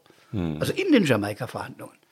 Dann verstehe ich die beiden Partner, dass die sagen, mit denen nicht. Mhm. Und das war einfach fällig. Also Sie waren nicht enttäuscht von Weggefährten, mit denen Sie ja verbunden sind, dass die sich irgendwann anderen Dingen zugewandt haben. Was heißt anderen Dingen zugewandt haben? Na, der Lindner zum Beispiel. Nein, so. nein, nein, nein, nein. Also wenn es irgendwie gekonnt möglich gewesen wäre, hätte die FDP das, glaube ich, lieber gemacht. Mhm. Ich glaube, mhm. das Ich glaube, sie ist die Leidende unter der Ampel, die FDP. Die, da, ja, sehen wir jetzt, sage ich also. Äh, Hätte man in den Koalitionsverhandlungen nicht gedacht, da haben sie ja. vieles durchgesetzt. Das ist übrigens ein interessanter Seitenaspekt. Wir haben Herrn Lindner auch schon hier, saß auch mal auf diesem Stuhl. Ähm, ich habe den mal so ein bisschen beschimpft, glaube ich, dass er damals diese Koalition äh, nicht eingegangen Also wir hatten ihn zu Gast vor der letzten Bundestagswahl. Exactly, ist schon, eine, schon eine Weile her. Aber, Aber es war nach, nach dem, nach dem ja. Platz. Jamaika scheitern. Ja, genau. Ja. Und ich habe ihn sehr bestimmt gesagt, ich war sehr enttäuscht. Äh, ich glaube, ich habe sogar behauptet, ich hätte irgendwann FDP gewählt. Ich fand das gut, in welche Richtung die ging. Aber das habe ich der FDP nicht, ihm nicht, nicht verziehen. Inzwischen muss ich ja sagen, ähm, wie es jetzt läuft, ich verstehe, was das Kalkül ist. Ne? Also für die, für die Liberalen in der Regierung scheint es wirklich einen Riesenschaden zu geben, den der offensichtlich antizipiert hat. Das war ja auch eine Argumentation. Wenn wir uns da nicht stark genug wiederfinden, haben wir ein Problem. Die FDP wurde sehr beschimpft, wie, wie viele der Punkte sie jetzt auch in der aktuellen Verhandlung durchbekommen hat. Und jetzt muss ich sagen, okay, da gibt es aber auch einen Punkt. Also offensichtlich ist die Zielgruppe sehr wankelmütig. Und es gibt keinen Regierungsbonus. FDP hat ja in NRW jetzt sehr schlecht abgeschnitten. Ja, extrem schlecht ja. abgeschnitten. Also Gerade so schlecht abgeschnitten. Ja. Ach so, ja, genau. Ein bisschen übertrieben. That's why. Deswegen, wie sehen das Sie hat aber das? mehrere Gründe. Ja, hm. da kann man jetzt nicht genau alles aus dem Ärmel analysieren. Aber wir Im, haben Zeit. Im, Ko ja, ja, ja, ja. Im Koalitionsvertrag hat sich die FDP sehr durchgesetzt, ihre Punkte mhm. gesetzt. Mhm. Ich habe manchmal gedacht, wahrscheinlich mehr als bei Jamaika sie gesetzt hätten, mhm. weil Rot-Grün die mhm. FDP brauchten und mhm. man deshalb viel zugestanden hat. Bei Jamaika hätte man ja die Grünen gebraucht. Mhm. Das war 2017 das Problem mhm. der FDP, weshalb Christian Lindner damals ausgestiegen ist, mhm. weil sie das Gefühl hatten, dass Angela Merkel sich zu sehr um die Grünen gekümmert hätte und zu wenig um die FDP. Jetzt war die Lage umgekehrt, die FDP wurde gebraucht. Aber im Regierungsalltag hat sich das bisher nicht rentiert, wie ja. diese Wahlergebnisse in Schleswig-Holstein und Nordrhein-Westfalen zeigen. Mhm. Da gibt es einen gewissen Bundeseinfluss auf die Wahl und es gibt natürlich auch immer nordrhein-westfälische Dinge. Mhm. Ich glaube, die Einschätzung, die alle im Moment haben in der FDP, dass auch die Corona-Politik äh, gerade bei älteren Wählern nicht geschätzt wird, mhm. teile ich. Mhm. Was meinen Sie damit? Aus eigener Erfahrung. Okay. Mhm. Was heißt das genau? Ja, genau. Ja, ich habe auch immer die Frage Grundrechtseinschränkung sehr, sehr hoch gehalten. Mhm. Sie zurückgenommen, sobald es möglich war. Ja, da haben wir jetzt auch immer mal, also ich jetzt als Bürger fand sie jetzt da ja, da reden wir später drüber, aber also ja. Aber das ist nicht die Mehrheitsmeinung und das ist nicht populär. Nee. Und bei unserer alten Wählerschaft ist der strenge Kurs gefragt. Ja. Auch Den ja manche, Angst. also Leute. Aus Angst, aus Sorge, aus. Ja. ja. Oder? Also wenn ich jetzt zum Beispiel ja, klar, die, die, die, die aus der älteren Generation, also mein, meine Eltern, mein Vater sehe, der, der, der hatte, der hatte glaube ich, zum ersten Mal richtig einfach. Ja, Angst. das verstehe ich ja. auch. Und, Und ich glaube, äh, ich ja, glaube man muss auch. trotzdem abwägen. Aber ich weiß, dass meine Haltung auch im Wettbewerb des Jahres 2020 mhm. äh, nicht die populärere war, obwohl mhm. unsere Zahlen in Nordrhein-Westfalen meistens gut waren. Ja. Nö, da gab es ja so in Bayern Leute, deren Namen wir nicht erwähnen, die, ähm, die da ähm, Forscher voranschreiben. So, und die FDP vertritt das natürlich sehr extensiv. Und das hat zum Absturz bei den über 60-Jährigen bei der Wahl geführt. Mhm. Mhm. Deswegen war die äh, ich CDU jetzt auch besonders, besonders stark jetzt bei den ja, über 60 und Henrik ne? Wüst hat es strenger gemacht als ich. Ich bleibe da trotzdem bei meiner Überzeugung, dass die Abwägung wichtig ist. Und mhm. die ganzen Schäden, die wir angerichtet haben durch die Corona-Politik, die Schulen über Wochen zu schließen, wir haben Suizide bei Kindern, wir haben Schäden in der Entwicklung, die soziale Frage, dass manche Kinder nur durch Bildung einen Aufstieg erleben und jetzt extrem zurückgeworfen sind. Das kommt jetzt Stück für Stück raus. Das hat damals niemand hören wollen. Man hatte ja jetzt einfach nur geschlossen. Ihre, ihre, Kritiker haben ja zu der Zeit, also wenn wir jetzt von 2020 reden, äh, wenn, wenn, sie sie kritisiert haben, immer gesagt, ja, der, der Laschet, der wankelmütige Laschet, der sagt mal das, mal dies, der ist, da weiß man nie so richtig, woran ist man jetzt eigentlich und dann schimpft er auf die Wissenschaftler, äh, die einem äh, manchmal diese Zahlen sagen und manchmal jene Zahlen. Wie, war, wie haben Sie diese Zeit eigentlich wahrgenommen? Wenn Zahlen steigen und die Bedrohung da ist, müssen, muss man Maßnahmen ergreifen. Die haben wir auch ergriffen. Aber wenn Zahlen zurückgehen, muss man auch Maßnahmen zurückgehen kann nicht prophylaktisch Grundrechte einfach einschränken. Aber können wir noch mal kurz zurückspulen, weil ähm, niemand erinnert sich mehr, wie es offensichtlich, wie es 2020 war. Wir waren dabei. Es man gab vergisst, noch keine Impfung. Man vergisst wahnsinnig schnell, dass wir nichts, sehr wenig wussten. Wenn man ein Newsroom betreibt und Minuten aktuell informieren will und die ganze Zeit nur schreiben kann, wir wissen auch nicht. Womöglich sind das Zahlen, die irgendwas bedeuten. Äh, wir haben keine Ahnung, wie diese Pandemie verlaufen wird. Das war die beste Haltung in den ersten Monaten. Und wir gucken mal, ähm, es gibt diese Experten, die sowas schon mal gesehen haben, aber in viel kleinerem Maßstab, mal sehen, was passiert. In so einer Phase Entscheidungen zu treffen, ist nochmal was völlig anderes als in einer, sagen wir mal, zwei Jahre später mit mehreren Impfstoffen, mit auch ersten Daten, wie stark eigentlich die Erkrankung bei welchen Bevölkerungsgruppen eine Rolle spielt und so weiter. In dieser frühen Phase waren sie aber auch schon relativ, sagen wir mal, forsch dabei. Also sie waren eher bei den Vorreitern der, der, derer, die gesagt haben, das müssen wir alles offen halten und so weiter. Das erinnere ich sehr gut. Das hat mich schon gewundert, vorsichtig formuliert. Heute das zu sagen, ist äh, was völlig Warum? anderes. Na, weil ähm, es viel zu wenig Informationen gab, um nicht, aus meiner Sicht, um ähm, sozusagen das Leben von potenziell Hunderttausenden äh, zu riskieren mit einer Entscheidung, weil man einfach nicht absehen kann, wie es weitergeht. Ne? Das finde ich eine, eine, relativ sinnvolle Aber das, das war die ganze Zeit, Udo de Fabio hat das mal so genannt, sie treffen Risikoentscheidungen immer in der Politik, weil sie ja nie wissen, ja. wie die Zukunft ist. Aber Risikoentscheidungen unter Unsicherheitsbedingungen. Also sie wissen in der Regel, man entscheidet so oder so, aber sie haben eine mhm. Grundlage, auf der sie entscheiden. Mhm. Hier mussten sie Risikoentscheidungen machen und sie wussten nicht, wie geht es eigentlich weiter. Mhm. So, das war das Besondere. Mhm. So, da haben wir nicht leichtfertig geöffnet. Das stimmt einfach nicht. Aber wir, sonst wären ja unsere Ergebnisse nicht so gut. Äh, auch bei der Reduktion der Inzidenzen. Mhm. Sondern immer gesagt, man muss auch andere Schäden im Blick haben. Der Expertenrat, äh, den ich dann berufen habe, ganz früh, die Bundesregierung hat dann äh, immer auf drei, vier die, äh, Leute gehört, die das Gleiche erzählt haben. Äh, unterschiedliche Meinungen, die waren nachher für alle Medien die Hauptgesprächspartner. Frau Wopen, Armin Nassei, äh, auch Streeck, äh, Grunewald, der psychologisch sagte, was macht das eigentlich mit Menschen? Sehr unterschiedliche Leute. Und heute sagt jeder, man muss eigentlich Expertenräte breiter besetzen als nur mit Virologen. So. Mhm. Und ich fand das im Nachhinein, und wenn Sie die Stellungnahme des Expertenrates lesen, aus 20, aus dieser Zeit, haben die genau die Punkte schon benannt, die heute alle diskutieren. Aber äh, gab es damals, ich erinnere mich zum Beispiel an diese Möbelhausdiskussion.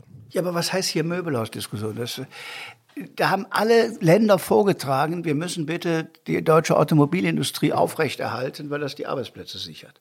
Und dann habe ich gesagt, bei uns gibt es eine Möbelindustrie, warum darf man keine Möbel produzieren? Das hat ein freundlicher Mensch aus der Runde der Ministerpräsidenten, dessen Namen wir nicht nennen, wie, wie durchgestochen. Und damit war das Image erzeugt, der kümmert das Land der Küchenbauer. Absoluter mhm. Unsinn. Mhm. Eine absolute Abwägung, welche Industrie halten wir eigentlich für eine Schlüsselindustrie? Mhm. Und in Nordrhein-Westfalen waren es zu 70 Prozent die Möbelindustrie. Und warum sie an, an, irgendwas öffnen wollen, dürfen, aber ein Autohaus öffnen, aber ein Möbelhaus nicht, erschloss sich mir nicht. Können Sie verstehen, dass manche Beobachter und Sie ja vielleicht auch selber gelegentlich damals ein wenig am Föderalismus zweifeln? Nein, ich glaube, das war die große Chance, die Vielfalt des Landes aufzugreifen. Gott sei Dank ist nicht oben mit einer Stelle zentralistisch mhm. verfügt mhm. worden. Mhm. Denn das wäre der Lage im Land nicht gerecht geworden. Mhm.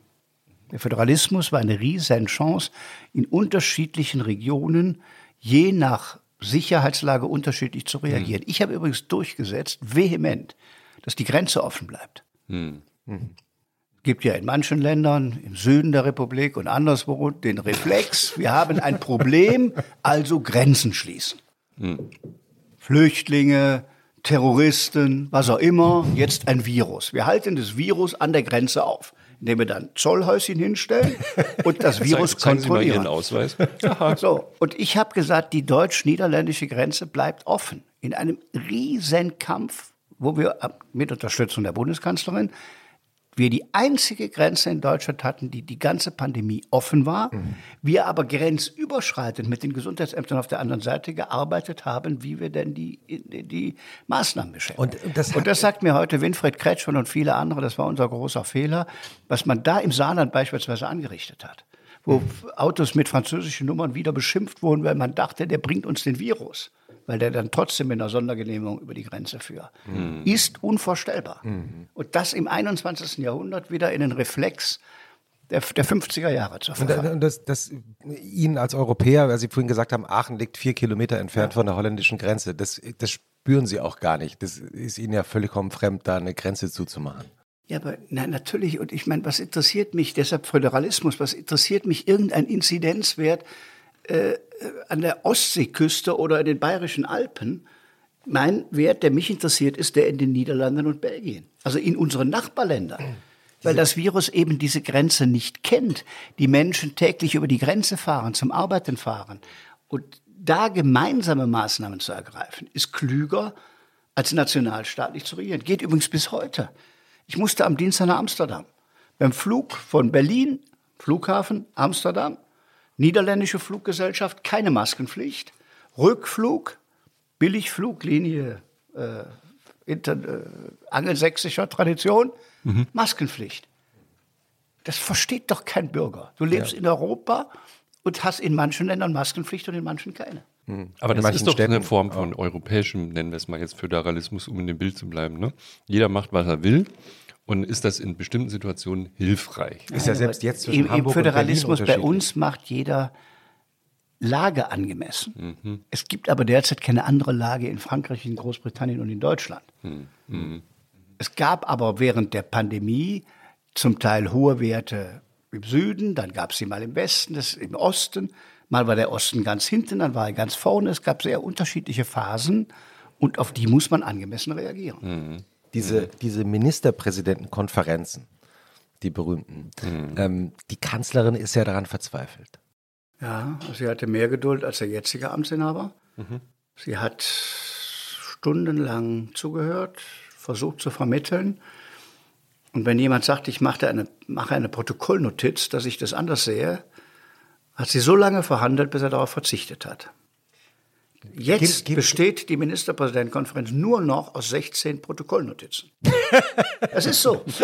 Jedes Land erklärt inzwischen selbst, weil der Wille des neuen Kanzlers, alle da zusammenzuführen, nicht mehr da ist. Hm. Was war eigentlich die große Stärke von Angela Merkel? Ja, dieses. Geduld zu haben, jeden ausreden zu lassen und zu verbinden. Mhm. Was war Ihre ich große Schwäche? Der, der Corona-Politik das nicht immer ganz geteilt, ihren Kurs. Äh, aber trotzdem erkannt, dass sie schon mit naturwissenschaftlichem Sachverstand diesem Phänomen entgegengetreten ist. Mhm. Und was war Ihre große Schwäche? Dass sie auch wahrscheinlich nicht die ganz große Kommunikatorin war. Was heißt denn auch? Na gut, der jetzige Kanzler ist es nicht, das ist offenkundig. Äh, sie haben manchmal einen ähnlichen Stil. Mhm. Also wenn man mir gesagt hat, kein weiter so, haben wir das Allergrößte weiter so gewählt äh, im Stil. Mhm. Das stimmt wirklich. Das sind ja zwei Norddeutsche. Also ich wäre schon ein anderer Typus in ja. manchem. Und ähm, das ist aber jetzt, würde ich jetzt mal nicht als Fehler bezeichnen, sondern ein anderer Typ ist sie. Aber das ist ja auch nur, also offensichtlich ja auch ein Erfolgsmodell. Irgendwann muss man ja anerkennen, Leute, die so spröde oder nicht kommunizieren, man denkt ja, die sind, haben in der Politik nichts verloren, das ist ja irgendwie ein Feature, kein Bug.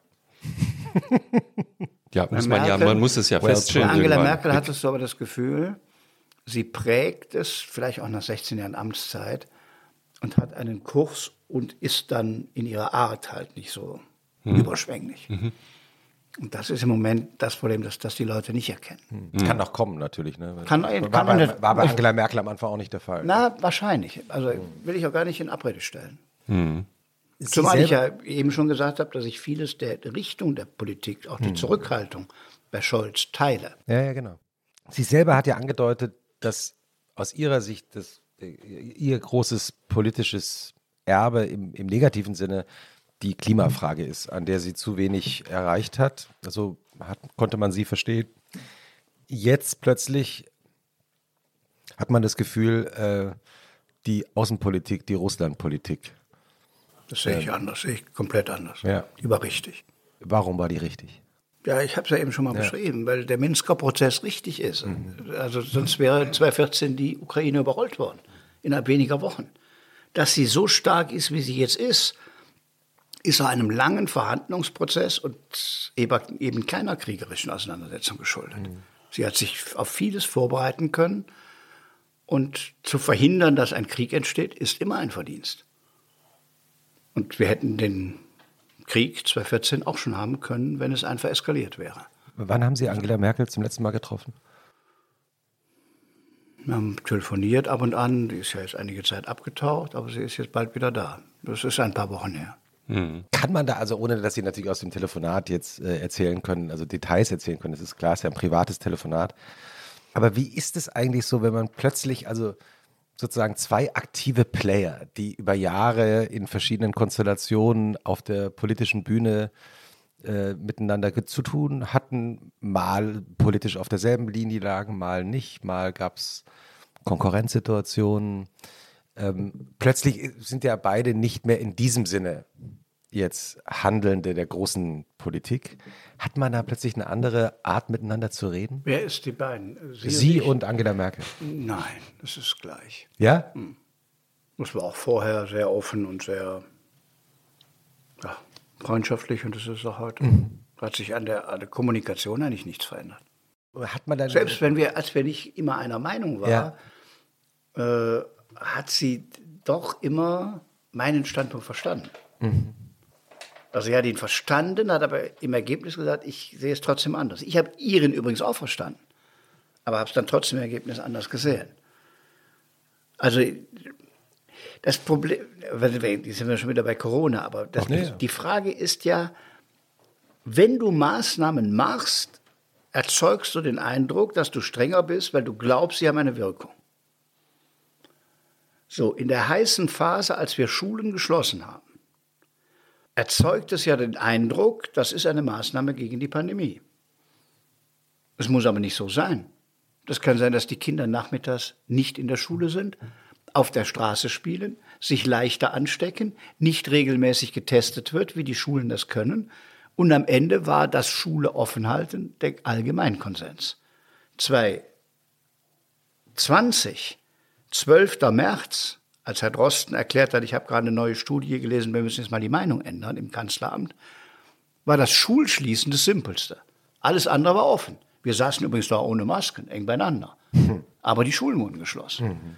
So, das ist aus meiner Sicht der falsche Reflex gewesen. Aber das ist so eine Frage, und wir haben oft über die Fragen gesprochen. Ja. Ich habe ihre, Vers- also wir haben jeweils respektvoll darüber gesprochen und das tun wir auch heute. Was war Ihre erste Begegnung mit Angela Merkel eigentlich? Das war noch, na gut, ich war 94 im Bundestag, war ich junger Abgeordneter und sie war Ministerin. Dann gab es natürlich wenig Bezug. Also ich war nicht im Umweltausschuss und man hatte, man sah die Minister der Fraktion, aber traf sie nicht oft. Und es gab dann immer wieder Begegnungen, wo man sich kennenlernte. Mehr dann in der Oppositionszeit, als wir acht, nach 98 Opposition waren und sie quasi zur Führungsfigur in der CDU wurde. Da gab es verschiedene Runden, wo wir dann zusammengesessen haben. Und da merkt man irgendwann, Ja, man sah vieles ähnlich und ich habe es dann besonders gemerkt, ähm, 2015 in der Flüchtlingsfrage, wo ich ihren Kurs für richtig gehalten habe und ihn dann auch sehr aktiv ja verteidigt habe. als es nicht so viele Leute Ja, ja. gab in der Union, Ja. die sie verteidigt haben. Entsteht da auch eine Dankbarkeit? Jedenfalls eine Vertrautheit, dass man weiß, man sieht vieles ähnlich. Und hat man da, ähm, weiß man, was man da tut? Also sozusagen, man steht für einen bestimmten Wert ein und weiß, dass einem das vielleicht politisch aber oder in, in, in dem Vorankommen des Projekts Partei schaden kann und man macht es trotzdem. Ja. Also in solchen Grundsatzfragen mache ich das aus, so wie ich es für richtig halte. Also ich wusste, meine Corona-Politik ist nicht die Mehrheitsmeinung, es recht nicht bei unseren älteren Wählern. Es war trotzdem in meiner Sicht richtig abzuwägen. So, und dann macht man es auch, wenn es nicht populär ist. Und die Flüchtlingspolitik war anfangs nach dem 4. September 2015 am Anfang populär mit einer großen Willkommenskultur. In den ersten Wochen. Irgendwann ist es umgeschlagen, aber es war trotzdem immer noch richtig. So, und dann habe ich das dann noch durchgehalten. Was am Ende übrigens honoriert wird. Also wenn Sie für was stehen, das hat bei der Wahl 2017 mir im Zweifel auch geholfen, dass die Leute vielleicht das nicht immer geteilt haben, aber die wussten, er steht für was. Das finde ich übrigens auch die Stärke von Macron. Hat Le Pen als Gegnerin, es kämen manche Strategen bei uns auf die Idee, ja, jetzt müssen wir ein bisschen auch euroskeptisch reden, dann gewinnen wir die vielleicht zurück, indem wir ein bisschen auf die zugehen. Äh, So, der Macron macht das glatte Gegenteil, bekämpft die, ist proeuropäisch, spielt am Wahlamt die Europahymne, äh, hängt unter den Arc de Triomphe die Europafahne am, äh, äh, am Feiertag. Äh, und das ist am Ende das, was dann anerkannt wird. Aber so war es ja auch nicht. Also jetzt, ich will über sie gar nicht sprechen, aber es gab ja sozusagen, erst dachte man auch, es wäre vielleicht ein bisschen populärer, als es dann war. Und es gab ja dann auch später Versuche auch von der Kanzlerin, das so ein bisschen zu revidieren, sich fast zu entschuldigen oder zu sagen, wir haben da geirrt. Sie sprechen ja anders. Sie sagen, das war immer so, wie es lief, war es gut. Na, sie hat nicht gesagt, sie hat sich nicht entschuldigt. Na, sie hat schon, also ich, ich google jetzt in meinem Gedächtnis, Ja, aber die- es gab Sie mehrere meinen Aussagen. Den, sie meinen den Satz, äh, 2015 darf sich nicht wiederholen. Wir schaffen nee, nee, das. nee, d- nee, nee, das, nein, das meine ich nicht. 2015 darf sich nicht wiederholen, wird man ja als Distanz zur Entscheidung deuten können. So Ach hat so. sie's- so. Der Satz heißt aber auch, dass wir so unvorbereitet und unkontrolliert in eine solche Lage geraten, darf sich nicht wiederholen. Dass, wenn die Lage so ist, wie sie 2015 war, dass auf der Autobahn äh, Zehntausende auf dem Weg von Ungarn nach Deutschland sind, man Zur dann Grenze. die Grenze nicht schließt. Es beginnt ja schon mit der mit dem Framing, was selbst Buchtitel äh, zum Thema hatten, dass sie die Grenzen geöffnet hat. Wenn die Grenze ist, seitdem die Grenzen offen sind im Schengen-Raum, war sie immer offen. Sie hat sie nicht geschlossen. Sie hat sie nicht geschlossen. So, und äh, dass die Entscheidung richtig war, das hat sie nie in Frage gestellt und relativiert. Dass man das alles hätte anders vorbereitet und planen müssen, das ist klar. Ja. Wie stark spielt bei diesen Entscheidungen, ich komme nochmal auf diesen Glauben zurück, Ihr Glauben eine Rolle? Das ist, das ist übrigens auch rheinisch. Äh, Sie, Was sind, Sie, sind, äh, Sie sind nicht Pietist und Sie gucken nicht jeden schon- Tag in die. Bibel, was Ja. die Bibel sagt, sondern Ja. Sie haben eine Grundüberzeugung vom christlichen Menschenbild Ja. und ähm, das prägt Ihre ganze Person. Ja. Aber das ist jetzt nicht so, dass ich da dauernd wie Johannes Rau ein Bibelzitat auf den Lippen habe und meine Politik daraus ableite. Sie haben doch immer Ihren, jetzt habe ich seinen Namen vergessen, Monsignore, habe ich den Namen vergessen, äh, Ihren, Ihren Aachener Pfarrer konsultiert in wichtigen Fragen. Oder ist das auch nur so eine kleine, Nein, das ist auch etwas übertrieben. August, Heribert August. ja, der äh, den Ehrentitel Monsignore, von Sarajevo hat. Der hat die Kathedrale in Sarajevo wieder aufgebaut. Sehr, ja, sehr persönlicher Freund, menschlich sehr Ja. kluger Typ, Manager-Typ, der viel bewegt hat und der auch viele Leute fesseln konnte und begeistern konnte. Aber Entschuldigung, also wir haben schon oft in diesem äh, Podcast über Glauben gesprochen. Man, man muss vielleicht auch sozusagen immer im Rahmen äh, den Kontext innerhalb unseres Podcasts kurz erklären, was Jochen gerade schon gemeint hat, weil äh, Herr Laschet, ich glaube, ich, ich bin auch gläubig. Ich glaube, wir sind jetzt, hier- wir leben ja hier in Berlin auf. Außer uns gibt es, glaube ich, noch drei weitere. Ja. Also äh, wir, wir leben praktisch in der atheistischsten Großstadt Europas. Also ich Deswegen ist es- repräsentiere Berlin, ja. Genau. Ich bin zwar Deswegen es- ausgebildeter Katholik, Ja. aber jetzt Deswegen ist es eben so eine praktisch. interessante Frage, also ähm, die, die mich natürlich auch persönlich interessiert, weil äh, wie, es ging ja dann doch relativ schnell plötzlich, dass man merkte, aha, eine Mehrheit in der Bevölkerung war ja vor 20, 30 Jahren äh, noch überhaupt nicht so, äh, ist plötzlich eben nicht mehr gläubig und kann auch damit gar nichts mehr anfangen. Und was ist die Frage? Wie fühlen Sie sich damit als gläubiger Mensch? Das ist so. Das ist, man nennt das Säkularisierung. Es gab immer Zeiten, wo das mehr oder weniger war. Aber an, meinem, an meiner persönlichen Sozialisation und an meinem Grundverständnis ändert das nichts. Ich glaube, eine Gesellschaft wird erst, wenn die Kirchen schwächer sind, die Mitglieder weniger sind, die Institutionen nicht mehr existieren, merken, was der Gesellschaft fehlt. Was wird ihr fehlen?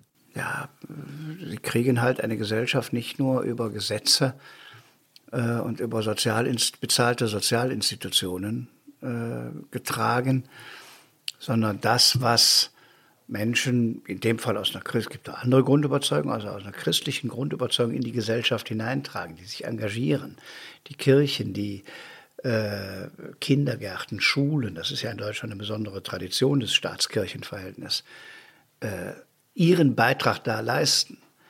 Ähm, das ist äh, etwas, was sie nicht in, in Zahlen messen können, was aber Wärme in die Gesellschaft bringt. Begleitung zu haben beim Tod, äh, Seelsorge zu haben. Wenn, wenn die Krise da ist, ist es immer gefragt. Bei jeder Krise wird ein Seelsorger herbeigerufen, bei jedem Unfall, bei jeder Flugzeugabsturz, bei irgendwas. Und wenn Gedenkfeiern sind, ich erinnere mich an den German Wings äh, Gedenk, also als Hannelore Kraft noch Ministerpräsident war, Flugzeug stürzt ab, Selbstmordpilot stürzt es in die Pyrenäen, ganze Schulklassen äh, verlieren das Leben. Ja, was macht man da? Da geht man nicht in den Landtag, da geht man in den Kölner Dom hm. und gedenkt äh, in dem Moment und merkt, das, das, kriegst du nicht mit politischen Reden jetzt geheilt, sondern da brauchst du einen anderen Trost. Aber das ist. So, und wenn das alles nicht mehr wäre, weiß ich nicht, wie die Gesellschaft das trägt. Das ist ja sozusagen diese Beschreibung von Extremsituationen, das Ende meines Lebens, der Anfang meines Lebens, krisenhafte äh, Situationen, äh, wo wir alle äh, plötzlich wieder glauben würde ich mal behaupten. Und man geht an Weihnachten in die Kirche. Ich hätte mich sehr dafür interessiert, was es bedeutet im Alltag, wenn man glaubt. Sie sagen, Sie gucken jetzt nicht in der Bibel nach, äh, nach einem Sinnspruch, aber verändert das Entscheidungen und auf welche Weise? Wie funktioniert das genau? Also als erstes wissen Sie, dass Sie fehlerhaft sind als Mensch und dass Sie nie die perfekte Welt schaffen und das feit Sie ein wenig vor Hybris und Ideologie. Mhm. Also alle schrecklichen Dinge auf dieser Welt sind entstanden, weil Typen dachten, sie schaffen die perfekte Welt. Mhm. So, mhm. und das ging immer schief, egal von wem. So, auch von der Kirche selber aus. Auch von der Kirche. Also bei der Kirche müsste ich heute sagen, sie ist so sehr mit sich selbst beschäftigt, ja. auch mit den Skandalen beschäftigt. Ja. Sie hat in der Corona-Zeit nicht wirklich tröstende Worte gefunden für die Menschen. Völlig richtig. Und der Papst hat sie noch gefunden mit dem sehr starken Auftritt auf dem leeren Petersdom, wo er auch gute Worte gefunden hat, was für viele ein Symbol war in dieser Krise, auch für Nichtgläubige. Mhm. Aber die deutsche Kirche ist zu sehr mit sich selbst beschäftigt und gibt mhm. den Menschen diese Antworten im Moment auch nicht. Mhm. Und ist natürlich auch leider zu Recht mit sich selbst beschäftigt, weil sie so viele Probleme hat mit, mit katastrophalen Folgen für viele ihrer ja, aber sie muss nur trotzdem irgendwann nochmal zum Wesentlichen kommen. Also sie muss das aufklären, das muss alles passieren und die muss alles besser werden und nur innerkirchliche Debatten äh, über die Frage, was ist die Stellung der Frau in der Kirche oder was auch immer, sind wichtig, helfen nur dem, der im Moment im Krieg ist oder in Not ist oder von einer Pandemie Angst hat, relativ wenig weiter. Hm. Das ist eine Strukturdebatte innerhalb der Institution, was draußen keinen Menschen interessiert. Naja, also es gibt eine Menge Kirchenaustritte, weil es halt sehr viele Leute Ja, und es gibt aber bei der evangelischen Kirche auch jede Menge Kirchenaustritte, sogar noch mehr. Und die hat mhm. das alles. Mhm. Die hat jede und, gesellschaftliche Position und hat äh, Frauen als Priester und hat alles ja. und hat trotzdem Austritte. Wie identisch ist Kirche und Glauben? Ist das eine dumme Frage? Also kann ich nur gläubig sein, jetzt als Katholik oder als Protestant, wenn ich Teil der Kirche bin? Nein, können auch so gläubig sein. Aber das Prägende ist halt die Gemeinschaft. Hm. Ich kann ja eine gründen. ja, gut, Sie können alles auch. gründen, aber Sie können ja auch dahin, wo schon eine ist. Das macht das Leben leichter. Also wenn jetzt jeder der 80 Millionen Deutschen sich Gemeinschaften gründet, ist das schwieriger, als in eine hineinzugehen, in eine historische Kathedrale zu gehen, in eine schöne Kirche zu gehen, schöne Musik dazu zu hören, äh, Menschen zu treffen, die sie kennen und mit denen sie mhm. verbunden sind, können sie alles selbst gründen. Aber ich meinte jetzt gar nicht so groß, sondern man kann sich ja auch, also ich versuche ja, nur. Aber man tut es ähm, aber nicht. Ja. Man ist zu, ich bin ja auch, bin ja auch nicht jeden Sonntag in der Kirche. Mhm. Man ist mit vielem beschäftigt, man ist vielleicht zu faul, zu träge. Ja. Äh, und so viele Selbstgründungen dieser Art gibt es nun eben ja. nicht. Ich glaube, wir haben mit dem Jauch drüber gesprochen, der auch mal hier saß und ein gläubiger Mensch ist, wie er sagt. Äh, gibt es die Möglichkeit, nicht auch dem Glauben anzuhängen und nicht Teil der Kirche zu sein? Mhm. Die sagen ja, ja. natürlich, aber äh, es gehört dazu. Es ist sozusagen vielleicht ein bisschen. Es ist das Bekenntnis. Ich bin dabei. Ja. Ich zahle übrigens auch meinen Beitrag, mhm. damit bestimmte soziale Dinge bewältigt werden. Mhm. Ähm, Und Sie haben auch nie, also es gibt ja Leute, die daran verzweifeln, wie sozusagen die Institution äh, sich schwer tut. Und äh, genau wie Sie sagen, eigentlich wollen wir doch über unseren Glauben sprechen. Und dann sind wir die ganze Zeit damit beschäftigt, diese Institution zu reformieren und diese Schmerzen auszuhalten. Sie haben aber nie daran gezweifelt, dass Sie mal gesagt haben. Nein. Hm.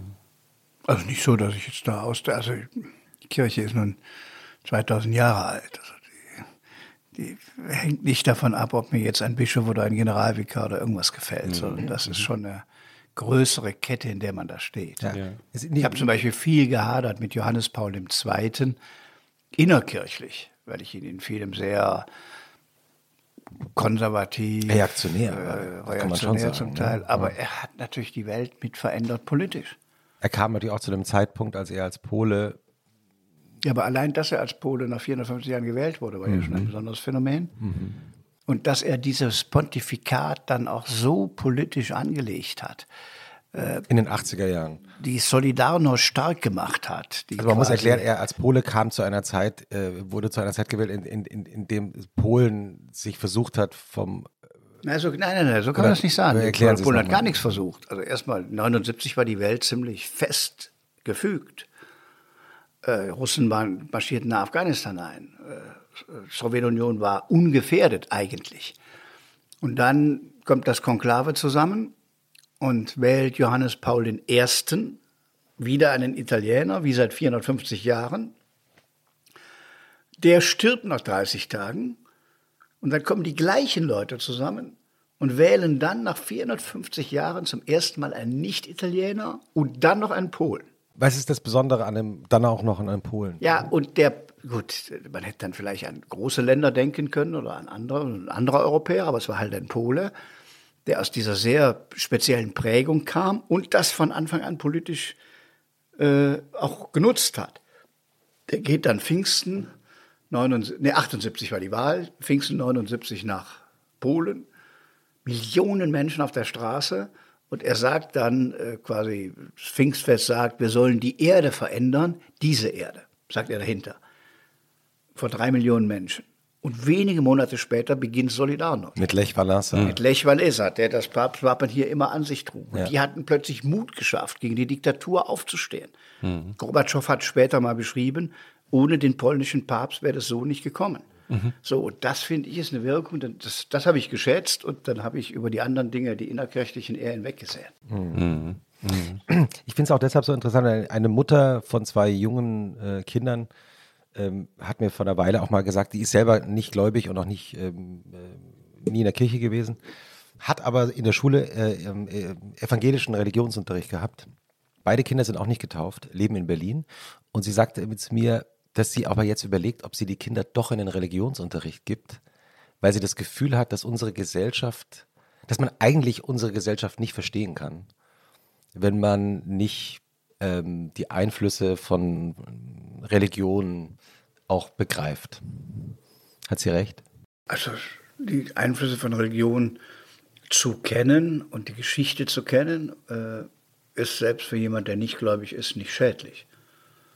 Und für viele Menschen, viele Deutsche sind aufgeschreckt, als sie gläubige Muslime erlebten, die plötzlich hm. ihren Glauben leben, auch sehr selbstbewusst leben. Auch zeigen. Und man hm. dann plötzlich merkte, was ist eigentlich bei uns verloren gegangen?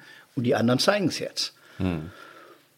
Und insofern ist es, glaube ich, das zu verstehen und zu wissen, wieso für einen Menschen Religion bedeutsam ist, äh, etwas, was einem auf jeden Fall im Leben helfen kann, mhm. selbst wenn man sich selbst dazu nicht entschließt. Mhm. Wie ist es eigentlich mit Ihren Kindern? Ähnlich wie ich. Ah ja? Ja? Mhm. Ja, was, also das meinte ich eher negativ jetzt. Äh, also diese, ich, also ich bin ja wirklich nicht jeden Sonntag in der Kirche oder. Aber sind die, die Kinder sind gläubig oder? Die sind gläubig und machen leben auch ihr Leben. Ja, ja. doch, sind gläubig, hm. klar. Na, aber, aber, sie sind jetzt nicht die Oberfrommen, die da ständig sind. Hm. Aber es hat sie auch geprägt. Sie waren auch in der kirchlichen Jugend tätig wie ich. Hm. Die haben eine sehr, sind darin groß geworden. Hm. Ich weiß nicht, wer öfter beim Papst war unter den deutschen Politikern. Ich Sie waren mit einer Privataudienz. Ähm, da kennen Sie sich besser aus. Zweimal. Ich, Sie, ich weiß, dass Sie zweimal da waren. Ich weiß gar nicht, wer öfter. Wie oft kriegt man eine Privataudienz beim Papst? Es gibt ja eine Warteschlange, I guess. Wie kriegt man die eigentlich? Wie kriegt man die? Was, was redet man da? Ja, was- ja? mit das wem ist so redet wie man das da? Telefonat mit Frau Merkel. Man möchte alles wissen. Oder mit der Queen?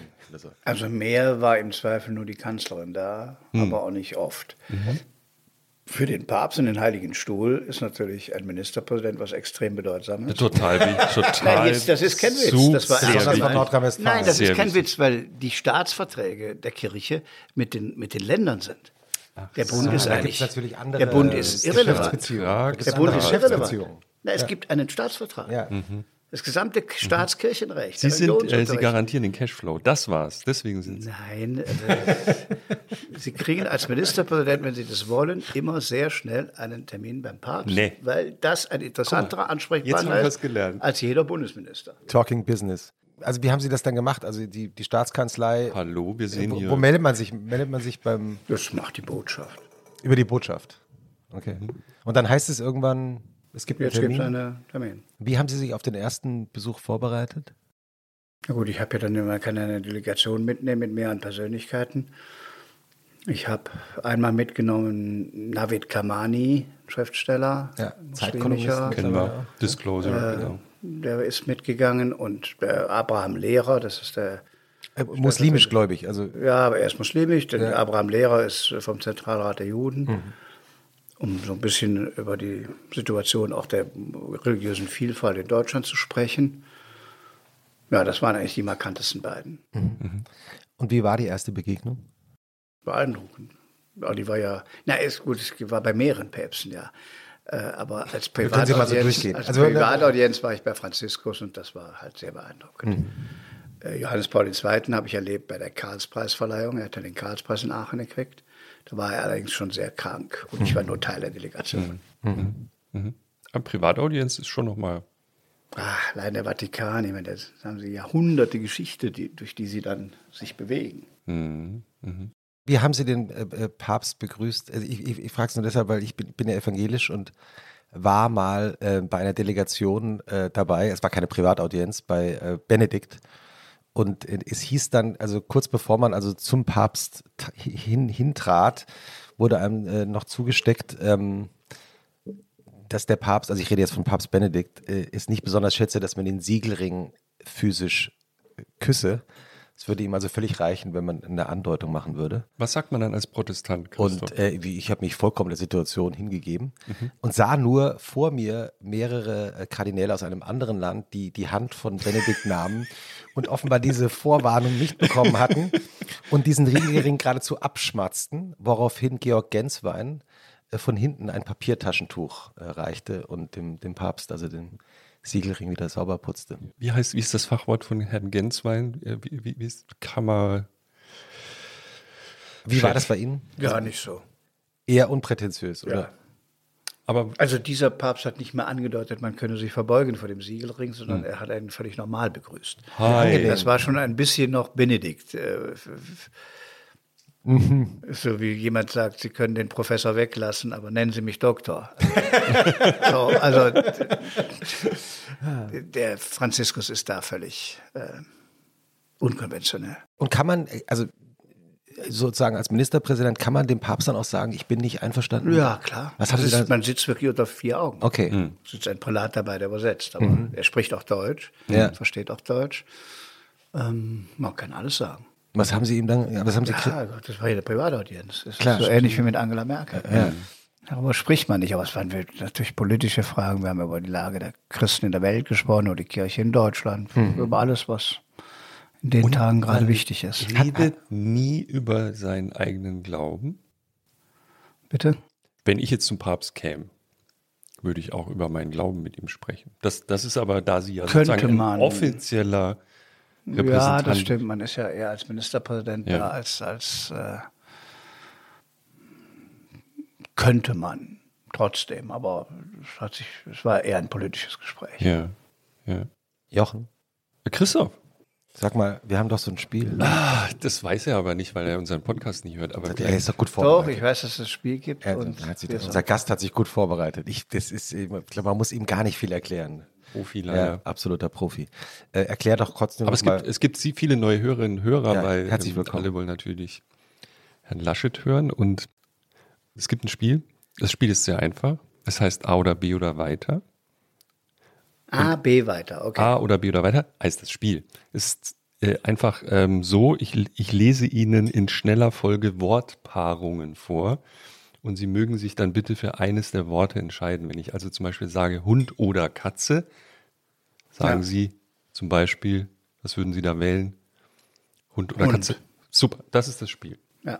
Und wenn ich, wie oft darf ich weiter sagen? Das war auch begrenzt, ne? Ja, das ist ja, sehr Ein gut informiert, sehr gut. In 10% der Fälle abgerundet dürfen Sie weiter sagen. Ich habe leider 103 A- oder B-Paare, das heißt zehnmal. Gott. Zehn. Das ist allein. nee, nee, wir sind in fünf Minuten fertig, drei ich, Minuten. Ich zähle. Ja? ja? Vielleicht eine Info. Sie müssen bitte, Sie müssen natürlich nichts, aber wir bitten Sie herzlich darum, sehr schnell zu antworten. Ja.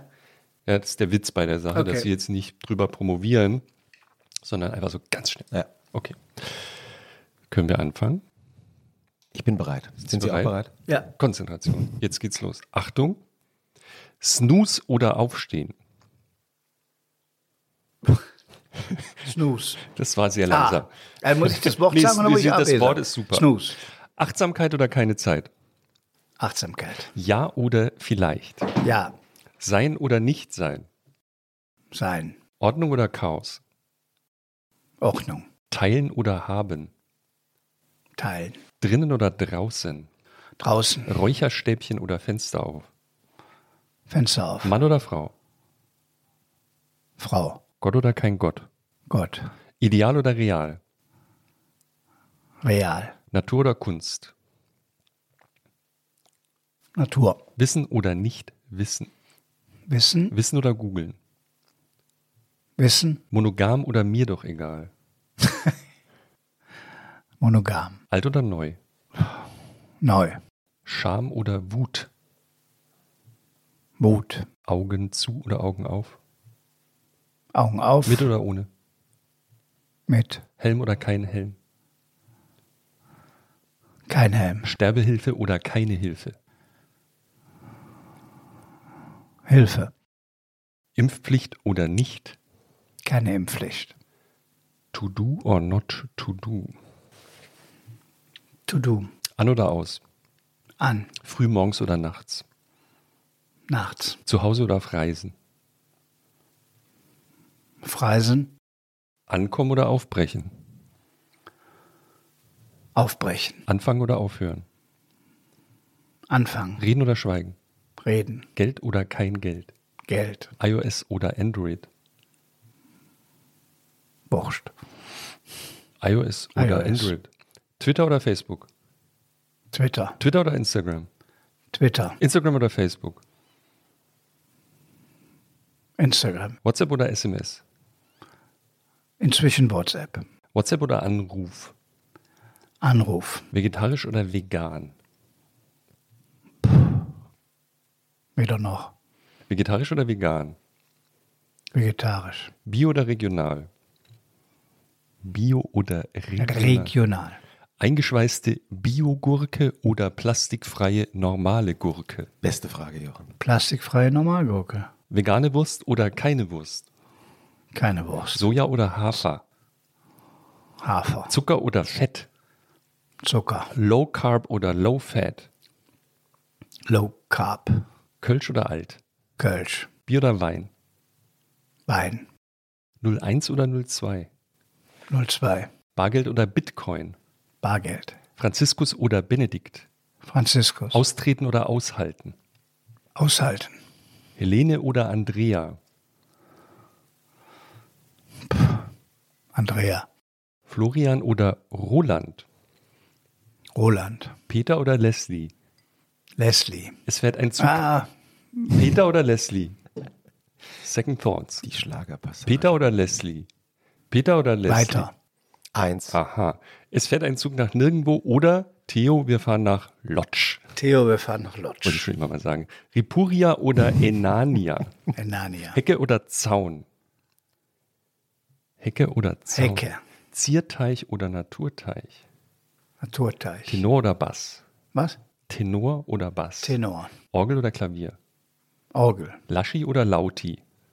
Laschi. Habe ich so gefreut auf die Frage. Globuli oder Aspirin? Aspirin. Maske oder keine Maske? Keine Maske. Waffel oder Becher? Was? Waffel oder Becher? Waffel oder Waffel oder Waffel Becher? oder Becher? Ach so, Waffel. Aufschneiden oder wegschmeißen? Aufschneiden. Flugscham oder Zugstolz? Flugscham. Zugstolz. Rollkoffer oder kein Rollkoffer? Rollkoffer. TV oder Netflix? TV. TV oder YouTube? TV. Messi oder Kondo? Messi oder Kondo? Kondo. Messi oder Ronaldo? Ronaldo. E-Auto oder kein Auto? E-Auto. Porsche oder Tesla? Tesla. Mittelmeer oder Bodensee? Bodensee. Aktiv oder pauschal? Aktiv. Nach Namen oder nach Datum? Nachname. Nach Namen oder nach Farben? Nachname. Buch oder E-Reader? Buch. E-Reader oder gar nicht lesen? E-Reader. Genderneutrale Toilette oder keine Toilette? Genderneutral. Sternchen oder Doppelpunkt? Doppelpunkt. Luke oder Han? Luke oder Han? Luke Was oder ist das zweite Wort? Han? Luke oder Han? Was heißt denn Hahn? Ich weiß auch nicht. Luke, es steht hier, ich muss es nur vorlesen. Luke oder Han? Weiter. Zwei. Marx oder Engels? Marx. Kant oder Hegel? Kant. Bifteki oder Gyros? Bifteki oder Gyros? Gyros. Schwierig, ne? Big Mac oder Big Tasty Bacon? Big Mac. McFlurry oder McSunday? Mac Sunday. Kurgarten oder Färberpark? Färberpark. Echt? Okay. Aachen oder Düsseldorf? Aachen. Düsseldorf oder Berlin? Berlin. Ostberlin oder Westberlin? Ostberlin oder Westberlin? Mitte. Ostberlin? Ist, heißt es jetzt Ostberlin? Westberlin. Bei Rot oder bei Grün? Bei Rot? Bei oder Grün. Bei Grün. Bei Grün. Rot oder Grün?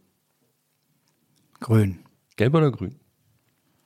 Gelb. Gelb oder Schwarz? Schwarz. Schulz oder Scholz? Schulz oder Scholz? Scholz. Habeck oder Baerbock? Habeck.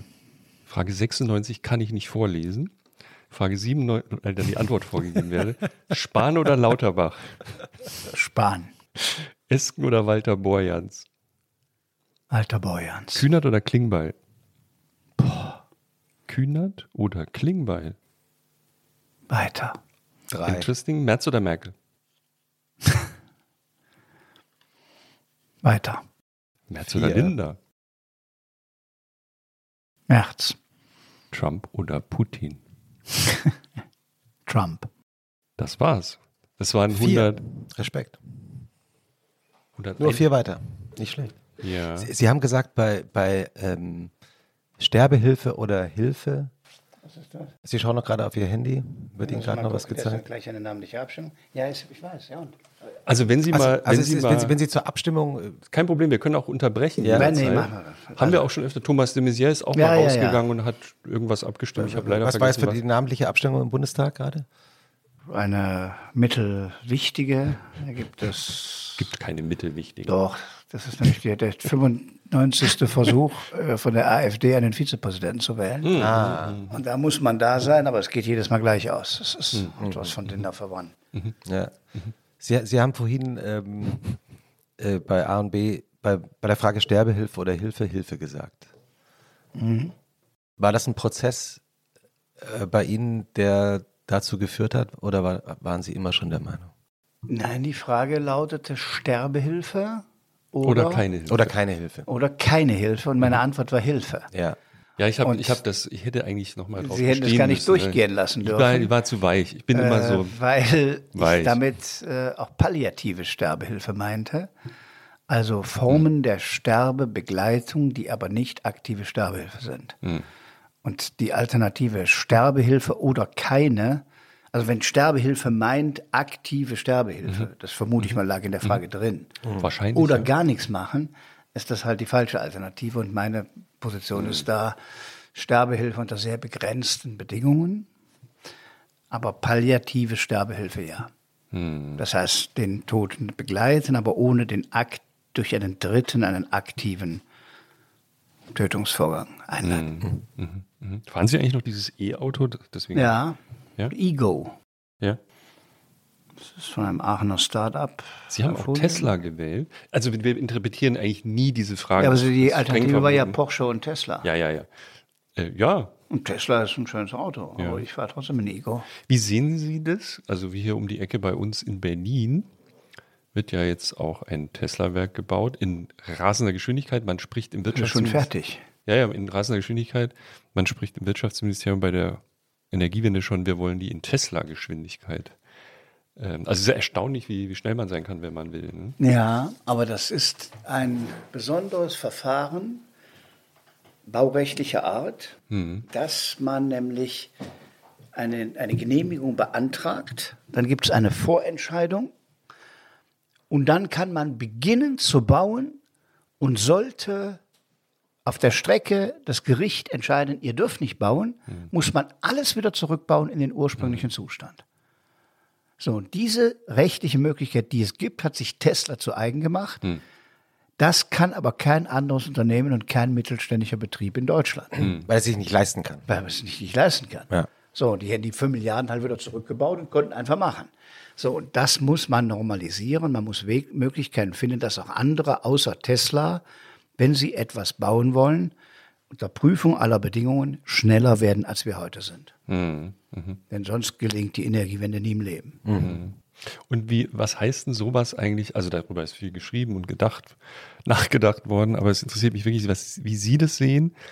Was heißt denn sowas für Deutschland? Also da kommt ein Unternehmen, das wirklich interessant ist und baut jetzt bei uns die direkte Konkurrenzkiste zu dem, worunter unsere Autobauer lange zumindest sehr gelitten haben und wo wir sehr hoffen, dass sie diesen Umschwung hinbekommen. Ist es gut, dass die zu uns kommen? Ja. Ja? Es entstehen neue Industriearbeitsplätze.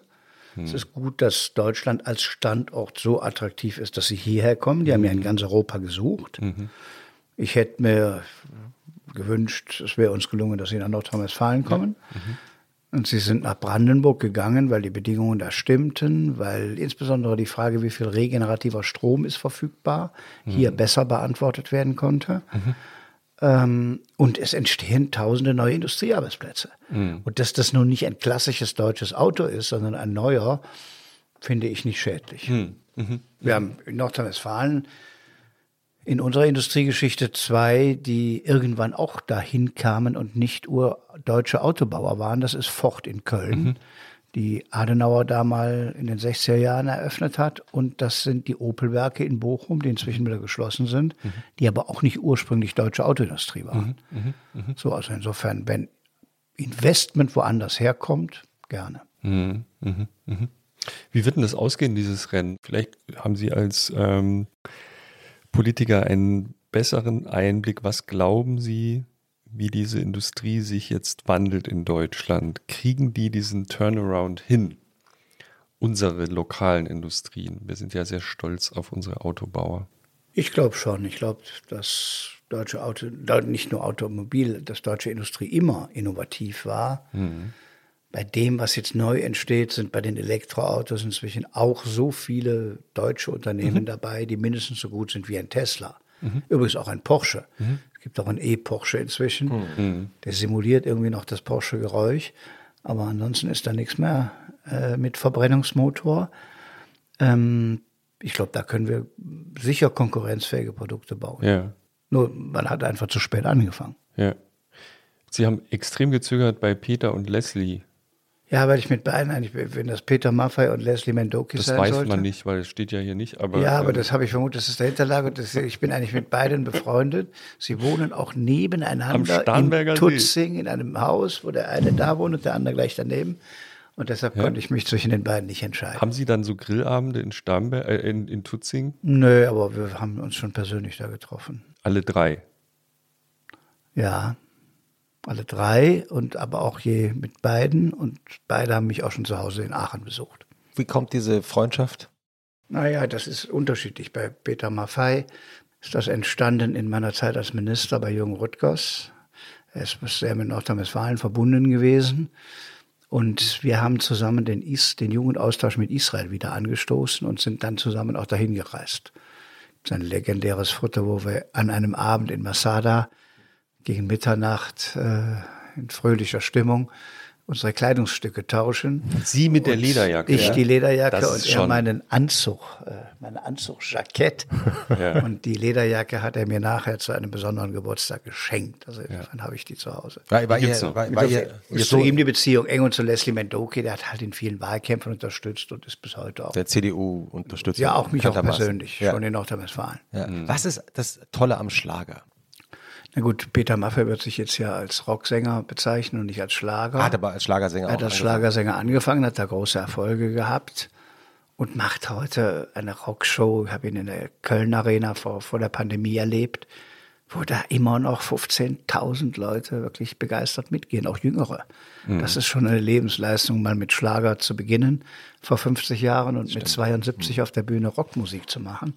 Aus Siebenbürgen kommt ja auch Ja, ja. mit, mit, der, mit der Biografie. Und er hat sich immer sozialer engagiert. Er hat ja auch in Siebenbürgen ein Projekt für traumatisierte Kinder, ähnlich wie auf Mallorca. Und auch über die Projekte haben wir zusammengearbeitet. Ja, gut, der Schlager. Ich, ich kenne so einen Schlagerfan, aber ich kenne fast alle Schlager aus den 70er Jahren auswendig. Zum Beispiel, welcher dir- können wir einmal ein, Nein, jetzt nicht wieder. Ich habe letztlich bei drei nach neun gesungen und das reicht. Ähm, da war ich schon Richtung Hamburg und Norddeutschland. Ja. Ähm, Was ist denn Ihr Lieblingsschlager? es gibt keinen. Oder welche, welche, welche fallen Ihnen jetzt ein? Welche würden Sie auf, äh, Ja, so auf eine spontan, Playlist nehmen? die, die man heute auch immer wieder, also dieses Er gehört zu mir, ist natürlich Marianne Rosenberg? Kultcharakter für eine ganze Szene auch nachher geworden. In, in der schwulen, da- ja, Szene ja, ein riesen, riesen Identifikationshit. Aber erst später, das war ja, Ja. nicht von Anfang an so angelegt. Ja. Gibt tausende unterschiedliche. Und was ist jetzt das Tolle am Schlager? Weiß nicht, man kann ihn leicht mitsingen, er Mhm. macht gute Stimmung. Ich höre es allerdings in der Regel nicht. Aber wenn einer irgendwo auftaucht, dann könnte ich gleich mitsingen. Und wa- was hören Sie? Ich höre relativ wenig, muss ich sagen. Also jetzt nicht gezielt. Ich höre gerne Radio, äh, weil das die Mischung ist aus Politik und Musik. Ähm, das sind dann die Formate, die so fürs Autofahren gemacht sind. Also WDR 2 beispielsweise oder jetzt weniger 1 Live. Ähm, und in guter Stimmung. Ich höre gern französische Chansons, ich höre gerne Jazz, ich höre gern Frank Sinatra, also an alten Dingen. Äh, auch italienische, italienische Songs oder auch italienische Rockmusik ist eigentlich gut. Aber das ist, hört sich jetzt schon mehr an, als ich wirklich höre. Also ich habe jetzt Spotify, da höre ich ab und an, aber eher selten. Haben Sie eine Playlist auf Ihrem Handy? Ich glaube, ja. Sie haben ja Ihr Handy vorhin schon in der Hand gehabt. Das habe ich ja ausgemacht. Aber nicht Ah, nee, ganz, nee, nee, ja nein, nur die haben nur Flugmodus angeschaltet. Flugmodus. Schauen wir noch mal, was auf der Playlist Ja, ist. aber ich guck mal, die habe ich halt lange nicht mehr benutzt, aber Ja. sie müsste eigentlich drauf sein. Ist auch gar kein Geheimnis. Spotify. Sie haben Spotify. Ja, wie gesagt, Frank Sinatra. Ich habe aber auch selbst gemischt. Ja? Und Ja, da ich ein paar Mal die Handys übertragen habe, ist es jetzt auf diesem zum Beispiel nicht drauf. Nee, Playlist nicht übertragen. nee das, ist, das ist relativ neu. Ich habe das auf, dem, auf einem anderen. Ah, Sie haben Es gibt noch ein zwei zweites Handys. Handy. Linke, linke Jackentasche, rechte Jackentasche. Also, das ist so. Wie Ist es eben beschrieben habe. Äh, italienische Songs. Ja. Wir haben Zeit. Ja, ja, wir haben Zeit. Ja, ich muss es finden. Ich, Ja, Schauen Sie ruhig nach. ich fürchte, da ich, hier ist überhaupt kein Spotify drauf. Naja. zwei Handys und kein Spotify. Aber Sie sind eigentlich auf Spotify. Also Ich bin, haben- ja, aber ich war das für, vielleicht vor, anders vor dem Wahlkampf intensiver, vor anderthalb Jahren. Habe das im Wahlkampf natürlich so gut wie keine Zeit gehabt und habe es dann jetzt irgendwann übertragen und dann ist es verschwunden. Ja, so ist es mit diesem Und der alte Speicher ist nicht mehr da, sehe ich gerade. Aber Sie finden hier Peter Maffay, Ah, ja. Jürgens, Frank Sinatra, also einiges. Also was Sie gespielt haben, Charles Aznavour, das ist genau, was ich eben beschrieben habe. Genau. Das empfiehlt er aber jetzt, weil er weiß, dass ich das auf dem anderen drauf Der habe. Algorithmus weiß ja mehr. Genau, Ja. der weiß mehr als wir alle. Ja. Waren Sie eigentlich überrascht, als Ihr Sohn irgendwann so ein berühmter Mode-Influencer geworden ist? Nö, ja, natürlich, es ist ja kein Beruf, den man normalerweise lernt. er hat damit angefangen und hat das immer weiter professionalisiert. Und es ist schon spannend. Wie haben Sie da reagiert, als Sie irgend, also irgendwann hat er das irgendwann zu Ihnen gesagt, Papa, ich bin jetzt Influencer? Oder? Nee, er hat es, glaube ich, auch, wir haben es erst richtig gemerkt, als er dann schon trächtliche Followerzahlen hatte. Als er mit eins angefangen hat, hat er nicht gesagt, ich werde jetzt Influencer. Klar. Ja, Und wie, wie nehmen Sie das? okay, warum nicht? Ja, not? klar, ja, ja. Und nur einmal, weil wir ja Wikipedia spielen, diese Maskenaffäre, ähm, da wurde Ihrem Sohn ja vorgeworfen, er habe Das ist eine vermittelt ersten zwischen einer, einer Modefirma, für die er arbeitet und Sie hätten daraufhin einen Auftrag vergeben. wirklicher Unsinn. Ja. Äh, Es war ein Wochenende, ich könnte den Tag Ihnen noch raussuchen, irgendwann im März 2020, Ja. als es nirgendwo eine einzige medizinische Maske mehr gab. Geschweige denn. Ich erinnere mich sehr gut an diesen Tag. Und wir haben gesucht, wo kriegen wir jetzt diese Masken her? Ich habe mit unserem Wirtschaftsminister gesprochen, dann haben wir, China war zu, aus China kam nichts mehr. In Deutschland gab es keine einzige Produktion. Wir haben in Nordrhein-Westfalen in Troisdorf zwei Firmen nebeneinander. Die einen stellt die Fliese her für die Masken und die anderen die Geräte, um Masken zu produzieren. Und beide exportierten nach China. Aber waren nicht in der Lage, in dem Ort aus dem Gerät und dem Vlies eine Maske zu machen.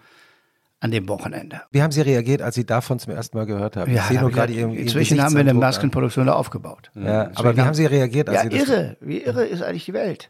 Das nur um ein paar Cent zu sparen, wir selbst ein sowas Simples wie eine Maske äh, in die Welt äh, 10.000 Kilometer exportieren. So, das ist da jedem bewusst geworden. Dann musste trotzdem die Masken her. In den Krankenhäusern war Notstand. Und dann habe ich das zu Hause erzählt und dann hat mein Sohn gesagt, äh, er habe gehört, der Besitzer von Van Laak produziere in Vietnam. Was die Chance hätte, du musst es nicht über China, sondern könntest in Vietnam vielleicht Masken herausbekommen. Und dann hat er mir die Telefonnummer gegeben. Punkt, Ende der Nummer. Dieser Junge wird sich in seinem Leben wahrscheinlich nie mehr engagieren für jemand anderen, weil er dann ein halbes Jahr durch die Presse gezogen wurde. Äh, und dann habe ich den angerufen, hat er gesagt, ja, er hätte. Und dann habe ich gesagt, dann kommen Mitarbeiter des Ministeriums und gucken sich das an. Dann sind die hingegangen und er hatte nichts. Punkt. Ende der Story. Masken. Dann waren die aber da und haben gesagt, aber sie haben ja Kittel. Und dann haben die Monate später Kittel bestellt, womit die überhaupt nichts zu tun hatte, was ich ja gar nicht wusste, habe ich erst durch die Recherchen der Journalisten dann erfahren. Und irgendwann noch später hat die Polizei bei ihm dann Stoffmasken gekauft, als es wieder welche gab. Er hat ja dann daraus einen Modeartikel gemacht, die Firma. Aber das hatte mit dem einen Anruf und mir 0,0 zu tun. Aber daran sieht man, wie schnell einem das dann anhängt. Und für meinen Sohn war es wirklich, zumal parallel ja andere Leute mit Masken Geschäfte gemacht haben. Ja, genau. Und er hatte da einen 400-Euro-Job vorher und hatte überhaupt keine Geschäftsbeziehung zu diesem Verlag gehabt. Ja, also Haken. Haken dahinter, aber in, der, in Ihrer Partei war das ja auch ein Riesending. Ne? Also ja, das ist aber eine völlig andere Frage. Da haben Nee, nee, Leute nee. Millionen gemacht. Und die Pause, mussten auch das Pause. Parlament verlassen. Pause, Pause. In, in Bayern auch gab es auch viele Fälle. Ja, also gab, gab es äh, diese Dinge. Jetzt, jetzt kam ja gerade, gab es so ein Echo aus dieser Zeit, als ein Influencer, über den auch interessante Details äh, bekannt geworden sind, nämlich Finn Kliman, wo mich sehr gewundert hat, wie viel Aufmerksamkeit das heute noch ähm, generiert hat. Aber es war wirklich erstaunlich, wie, wie viel Was ist denn da passiert? Naja, dem wird, oder also ver- verrückte Geschichte vielleicht, äh, der, der Böhmermann, über den wir, glaube ich, auch schon gesprochen so, haben. das, ja, ja, ja. Ne, hat, hat sozusagen. Ja, aber das Äh, zeigt auch die Verlogenheit mancher Leute. Hm.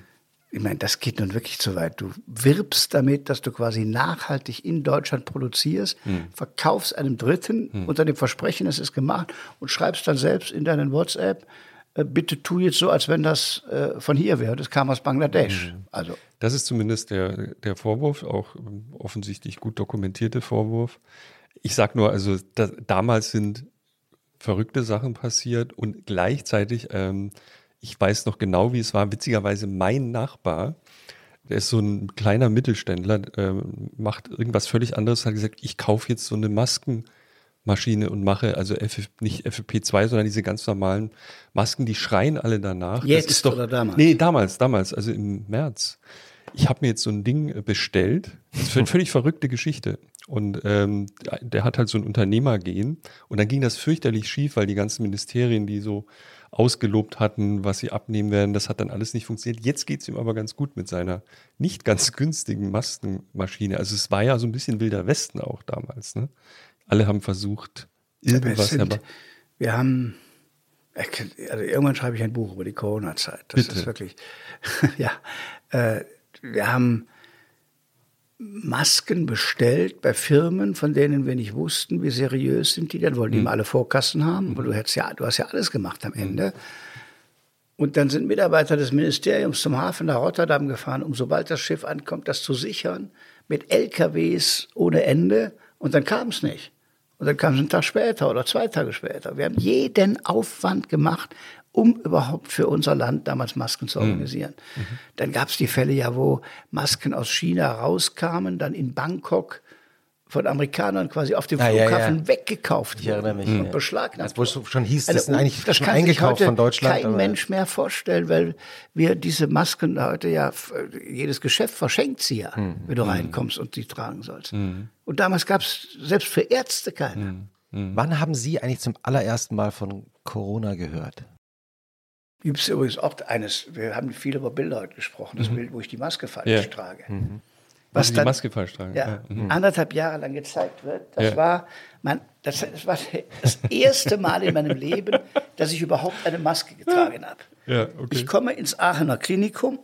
Das Aachener Klinikum hatte ähm, eine, wir hatten eingeführt, eigentlich sehr fortschrittlich, digitale Behandlung von einem zentralen Universitätskrankenhaus mit, mit, äh, mit äh, digital in, nee, nee, danke, danke, in 50 andere Krankenhäuser, wo die Ärzte dann digital, also du konntest die ganze Krankenakte einstellen mhm. und die konnten digital beraten und Corona behandeln. Mhm. Was das mhm. Gute war, du musst nicht ins Universitätskrankenhaus, sondern in einem kleinen Kreiskrankenhaus konnte der Arzt das Gleiche machen und der Chefarzt schaute dann ja. die Entwicklung an. Das habe ich besucht, Telemedizin. Mhm. Spitzenreiter RBTH Aachen Universitätsklinikum. Mhm. Und das war im März 20, mhm. also als Corona gerade richtig losging. Und da geben die mir eine Maske und ich habe die dann irgendwie angezogen und die Nase war frei was dieses schreckliche ja, ja, Bild dann Ich habe gehört, das ist falsch. Um mich herum stehen 25 Universitätsprofessoren und Doktoren und keiner sagt, sie haben die Maske falsch.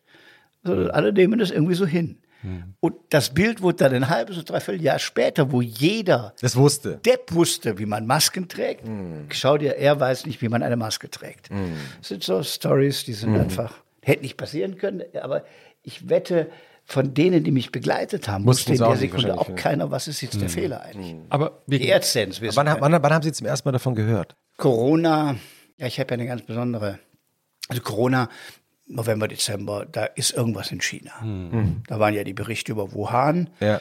Dann hat mich immer sehr beeindruckt, wie die da quasi in vier Wochen so ein Krankenhaus aus dem Boden gestampft haben. Da gab es so Baggerbilder in so einem Schnell, Schnellverfahren, äh, das habe ich gedacht. Bei uns ein, würde das ein Jahr dauern. Ja, ja, na, mindestens. Die Genehmigung wird ja. Äh, fünf Jahre dauern.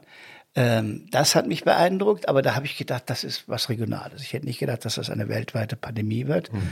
Dann kamen die Bilder, wo da in Bayern äh, die ersten Fälle auftauchen. Ja, äh, Menschen isoliert wurden.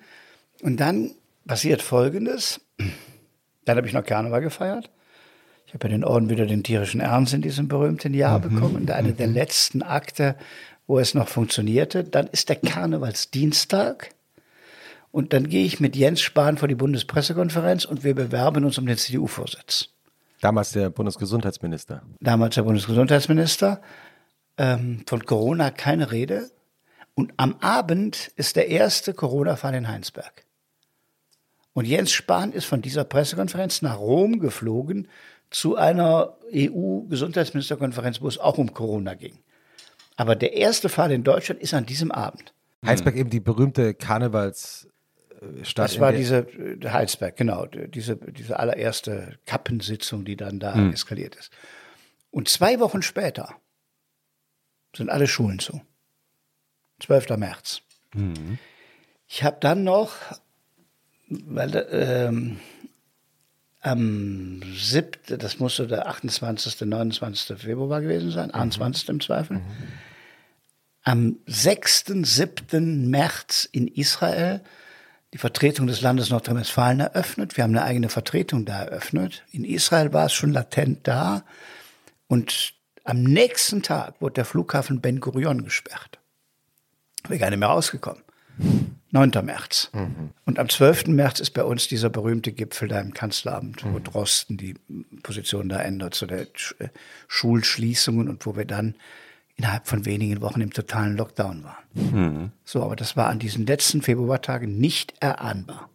Und war es nicht in so einer Lage, wenn ich nochmal zurückspulen darf auf das, was wir vor ein paar Minuten besprochen haben, wo, wo ja ständig überraschende Dinge passieren, man nicht weiß, wie man das einschätzen soll, niemand das wusste, ist es da nicht schlau, einfach so sicher wie möglich? Ja, das haben wir ja. Und wie, wann kommt der Moment, wo man entscheiden kann oder abwägen kann, jetzt bin ich sicher genug, wie diese Pandemie funktioniert und wir öffnen bestimmte Dinge. Ja, aber nochmal, das so sicher wie möglich. An diesem berühmten 12. März, wo die, wo die betraf nur die Schulen. Wir haben ja den Rest aufgelassen. Wir haben ja gar nicht so sicher wie möglich gemacht, sondern man hat nur gesagt, das Simpelste, was man tun kann, ist die Schule schließen. Geschäfte waren offen, alles war offen, Masken gab es nicht. Man lernte langsam, dass man nicht mehr die Hand geben soll. Ähm, insofern, es ist klug, so schnell wie möglich, so sicher wie möglich zu entscheiden, auch in Kauf zu nehmen, dass man vielleicht mehr macht, als man müsste. Aber irgendwann zu sehen, du kannst jetzt aber nicht in eine Allmachtsfantasie verfallen und quasi alles verbieten. Und das machte sich schon breit. Wir haben die Diskussion gehabt, machen wir Spielplätze auf? Nein, Spielplätze wurden geschlossen. Ja, ich erinnere mich gut. So, dann haben Leute aus dem Fenster angerufen, die Polizei, weil da Kinder auf dem Spielplatz waren. Da kam ein Teil einer deutschen Mentalität raus. Ich glaube, in Italien wird keiner die Polizei anrufen, wenn Kinder auf dem Spielplatz spielen. In Bayern gab es doch die Szene mit der Bank. auf der, auf der Bank der kein saßen. Buch lesen oder ja, verhaftet äh, wurden. Also es sind viele unsinnige Dinge wirklich gemacht worden. Und da abzuwägen, ist die Maßnahme wirklich erforderlich oder nicht, und sich das sorgsam zu überlegen, das halte ich nach wie vor für richtig. Haben Sie während dieser Corona-Zeit auch einen Fehler mal gemacht? Mit Sicherheit, ja. Klar. Das war ein, ja, unzählige. Jeder Entscheidung hast du nachher überprüft, war das richtig, war das falsch. Es gibt keine, wo man, also wo man jetzt sagen könnte, in Nordrhein-Westfalen ist, weil wir etwas falsch entschieden hätten, die Inzidenz höher gewesen oder sind die Krankheitszahlen schneller gestiegen. Aber in der Einschätzung hat es natürlich Fehler gegeben. Unter anderem diese berühmte Osterruhe, wo wir alle dem gefolgt sind. Die Idee, die vermeintlich klug klang, wir machen jetzt mal von Mittwoch vor Ostern über Gründonnerstag bis Ostermittwoch alles zu wo man aber dann lernt, dass das überhaupt nicht geht, dass man sowas sorgsam vorbereiten muss. Ich habe gelernt, in welchen Tagen Lieferfahrzeuge fahren, die bestimmtes äh, Frischlebensmittel bringen und die können nur an bestimmten Tagen fahren. Und das, sind, das ist eine Lehre aus dieser Pandemie, dass man ja Entscheidungen sorgsam vorbereitet und möglichst nicht aus dem Ärmel irgendwas macht, weil unsere Ketten und Arbeitswege und Lebenswege in Deutschland sind äh, so komplex, dass fast alles durchdacht ist und jedes seinen Sinn hat. Und das kannst du, wenn du spontan sagst, jetzt machen wir mal die Läden zu oder irgend sowas, nicht, über, nicht überblicken. War der Spahn eigentlich ein guter Gesundheitsminister? Das ist eine fiese Frage, weil niemand vor ihm musste eine Pandemie managen. Ich glaube ja. Ähm, er Wir werden, auch- uns, wir werden uns viel verzeihen müssen. Nein, hat er gut, gesagt. das war eine frühe erste Erkenntnis. Er hat auch Fehler gemacht. aber er hat Dinge angepackt, auch unkonventionell angepackt. Das kann man im Nachhinein jetzt alles immer untersuchen, ob das alles so stimmt, ob das richtig war, auch in Maskenbestellungen und vielem anderen mehr. Aber er war schon ein sehr prägnanter Minister. Er war ja zeitweilig der beliebteste deutsche Politiker. Mhm. So, und dann waren die Impfstoffe nicht bestellt und dann stürzte ja. das ab und dann gab es dieses und jenes. Du konntest in dem Amt nicht fehlerfrei durchs Leben mhm. gehen. Mhm. Man dachte ja am Anfang, als Sie ähm, gemeinsam mit Spahn, Jens Spahn, angetreten sind. Das war der geschickteste Schachzug, den man überhaupt machen konnte. Was ja.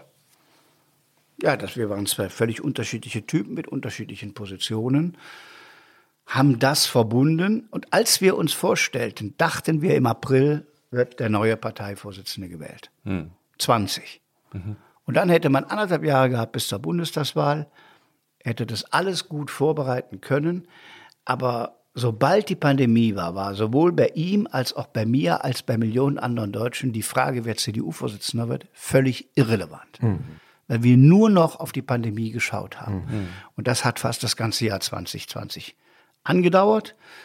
Dann haben wir die Entscheidung erst 2021 fällen können. Und im Nachhinein wurde dann die Zeit bis zur Bundestagswahl sehr knapp. Und äh, dann gab es noch den Wettbewerb mit Markus Söder.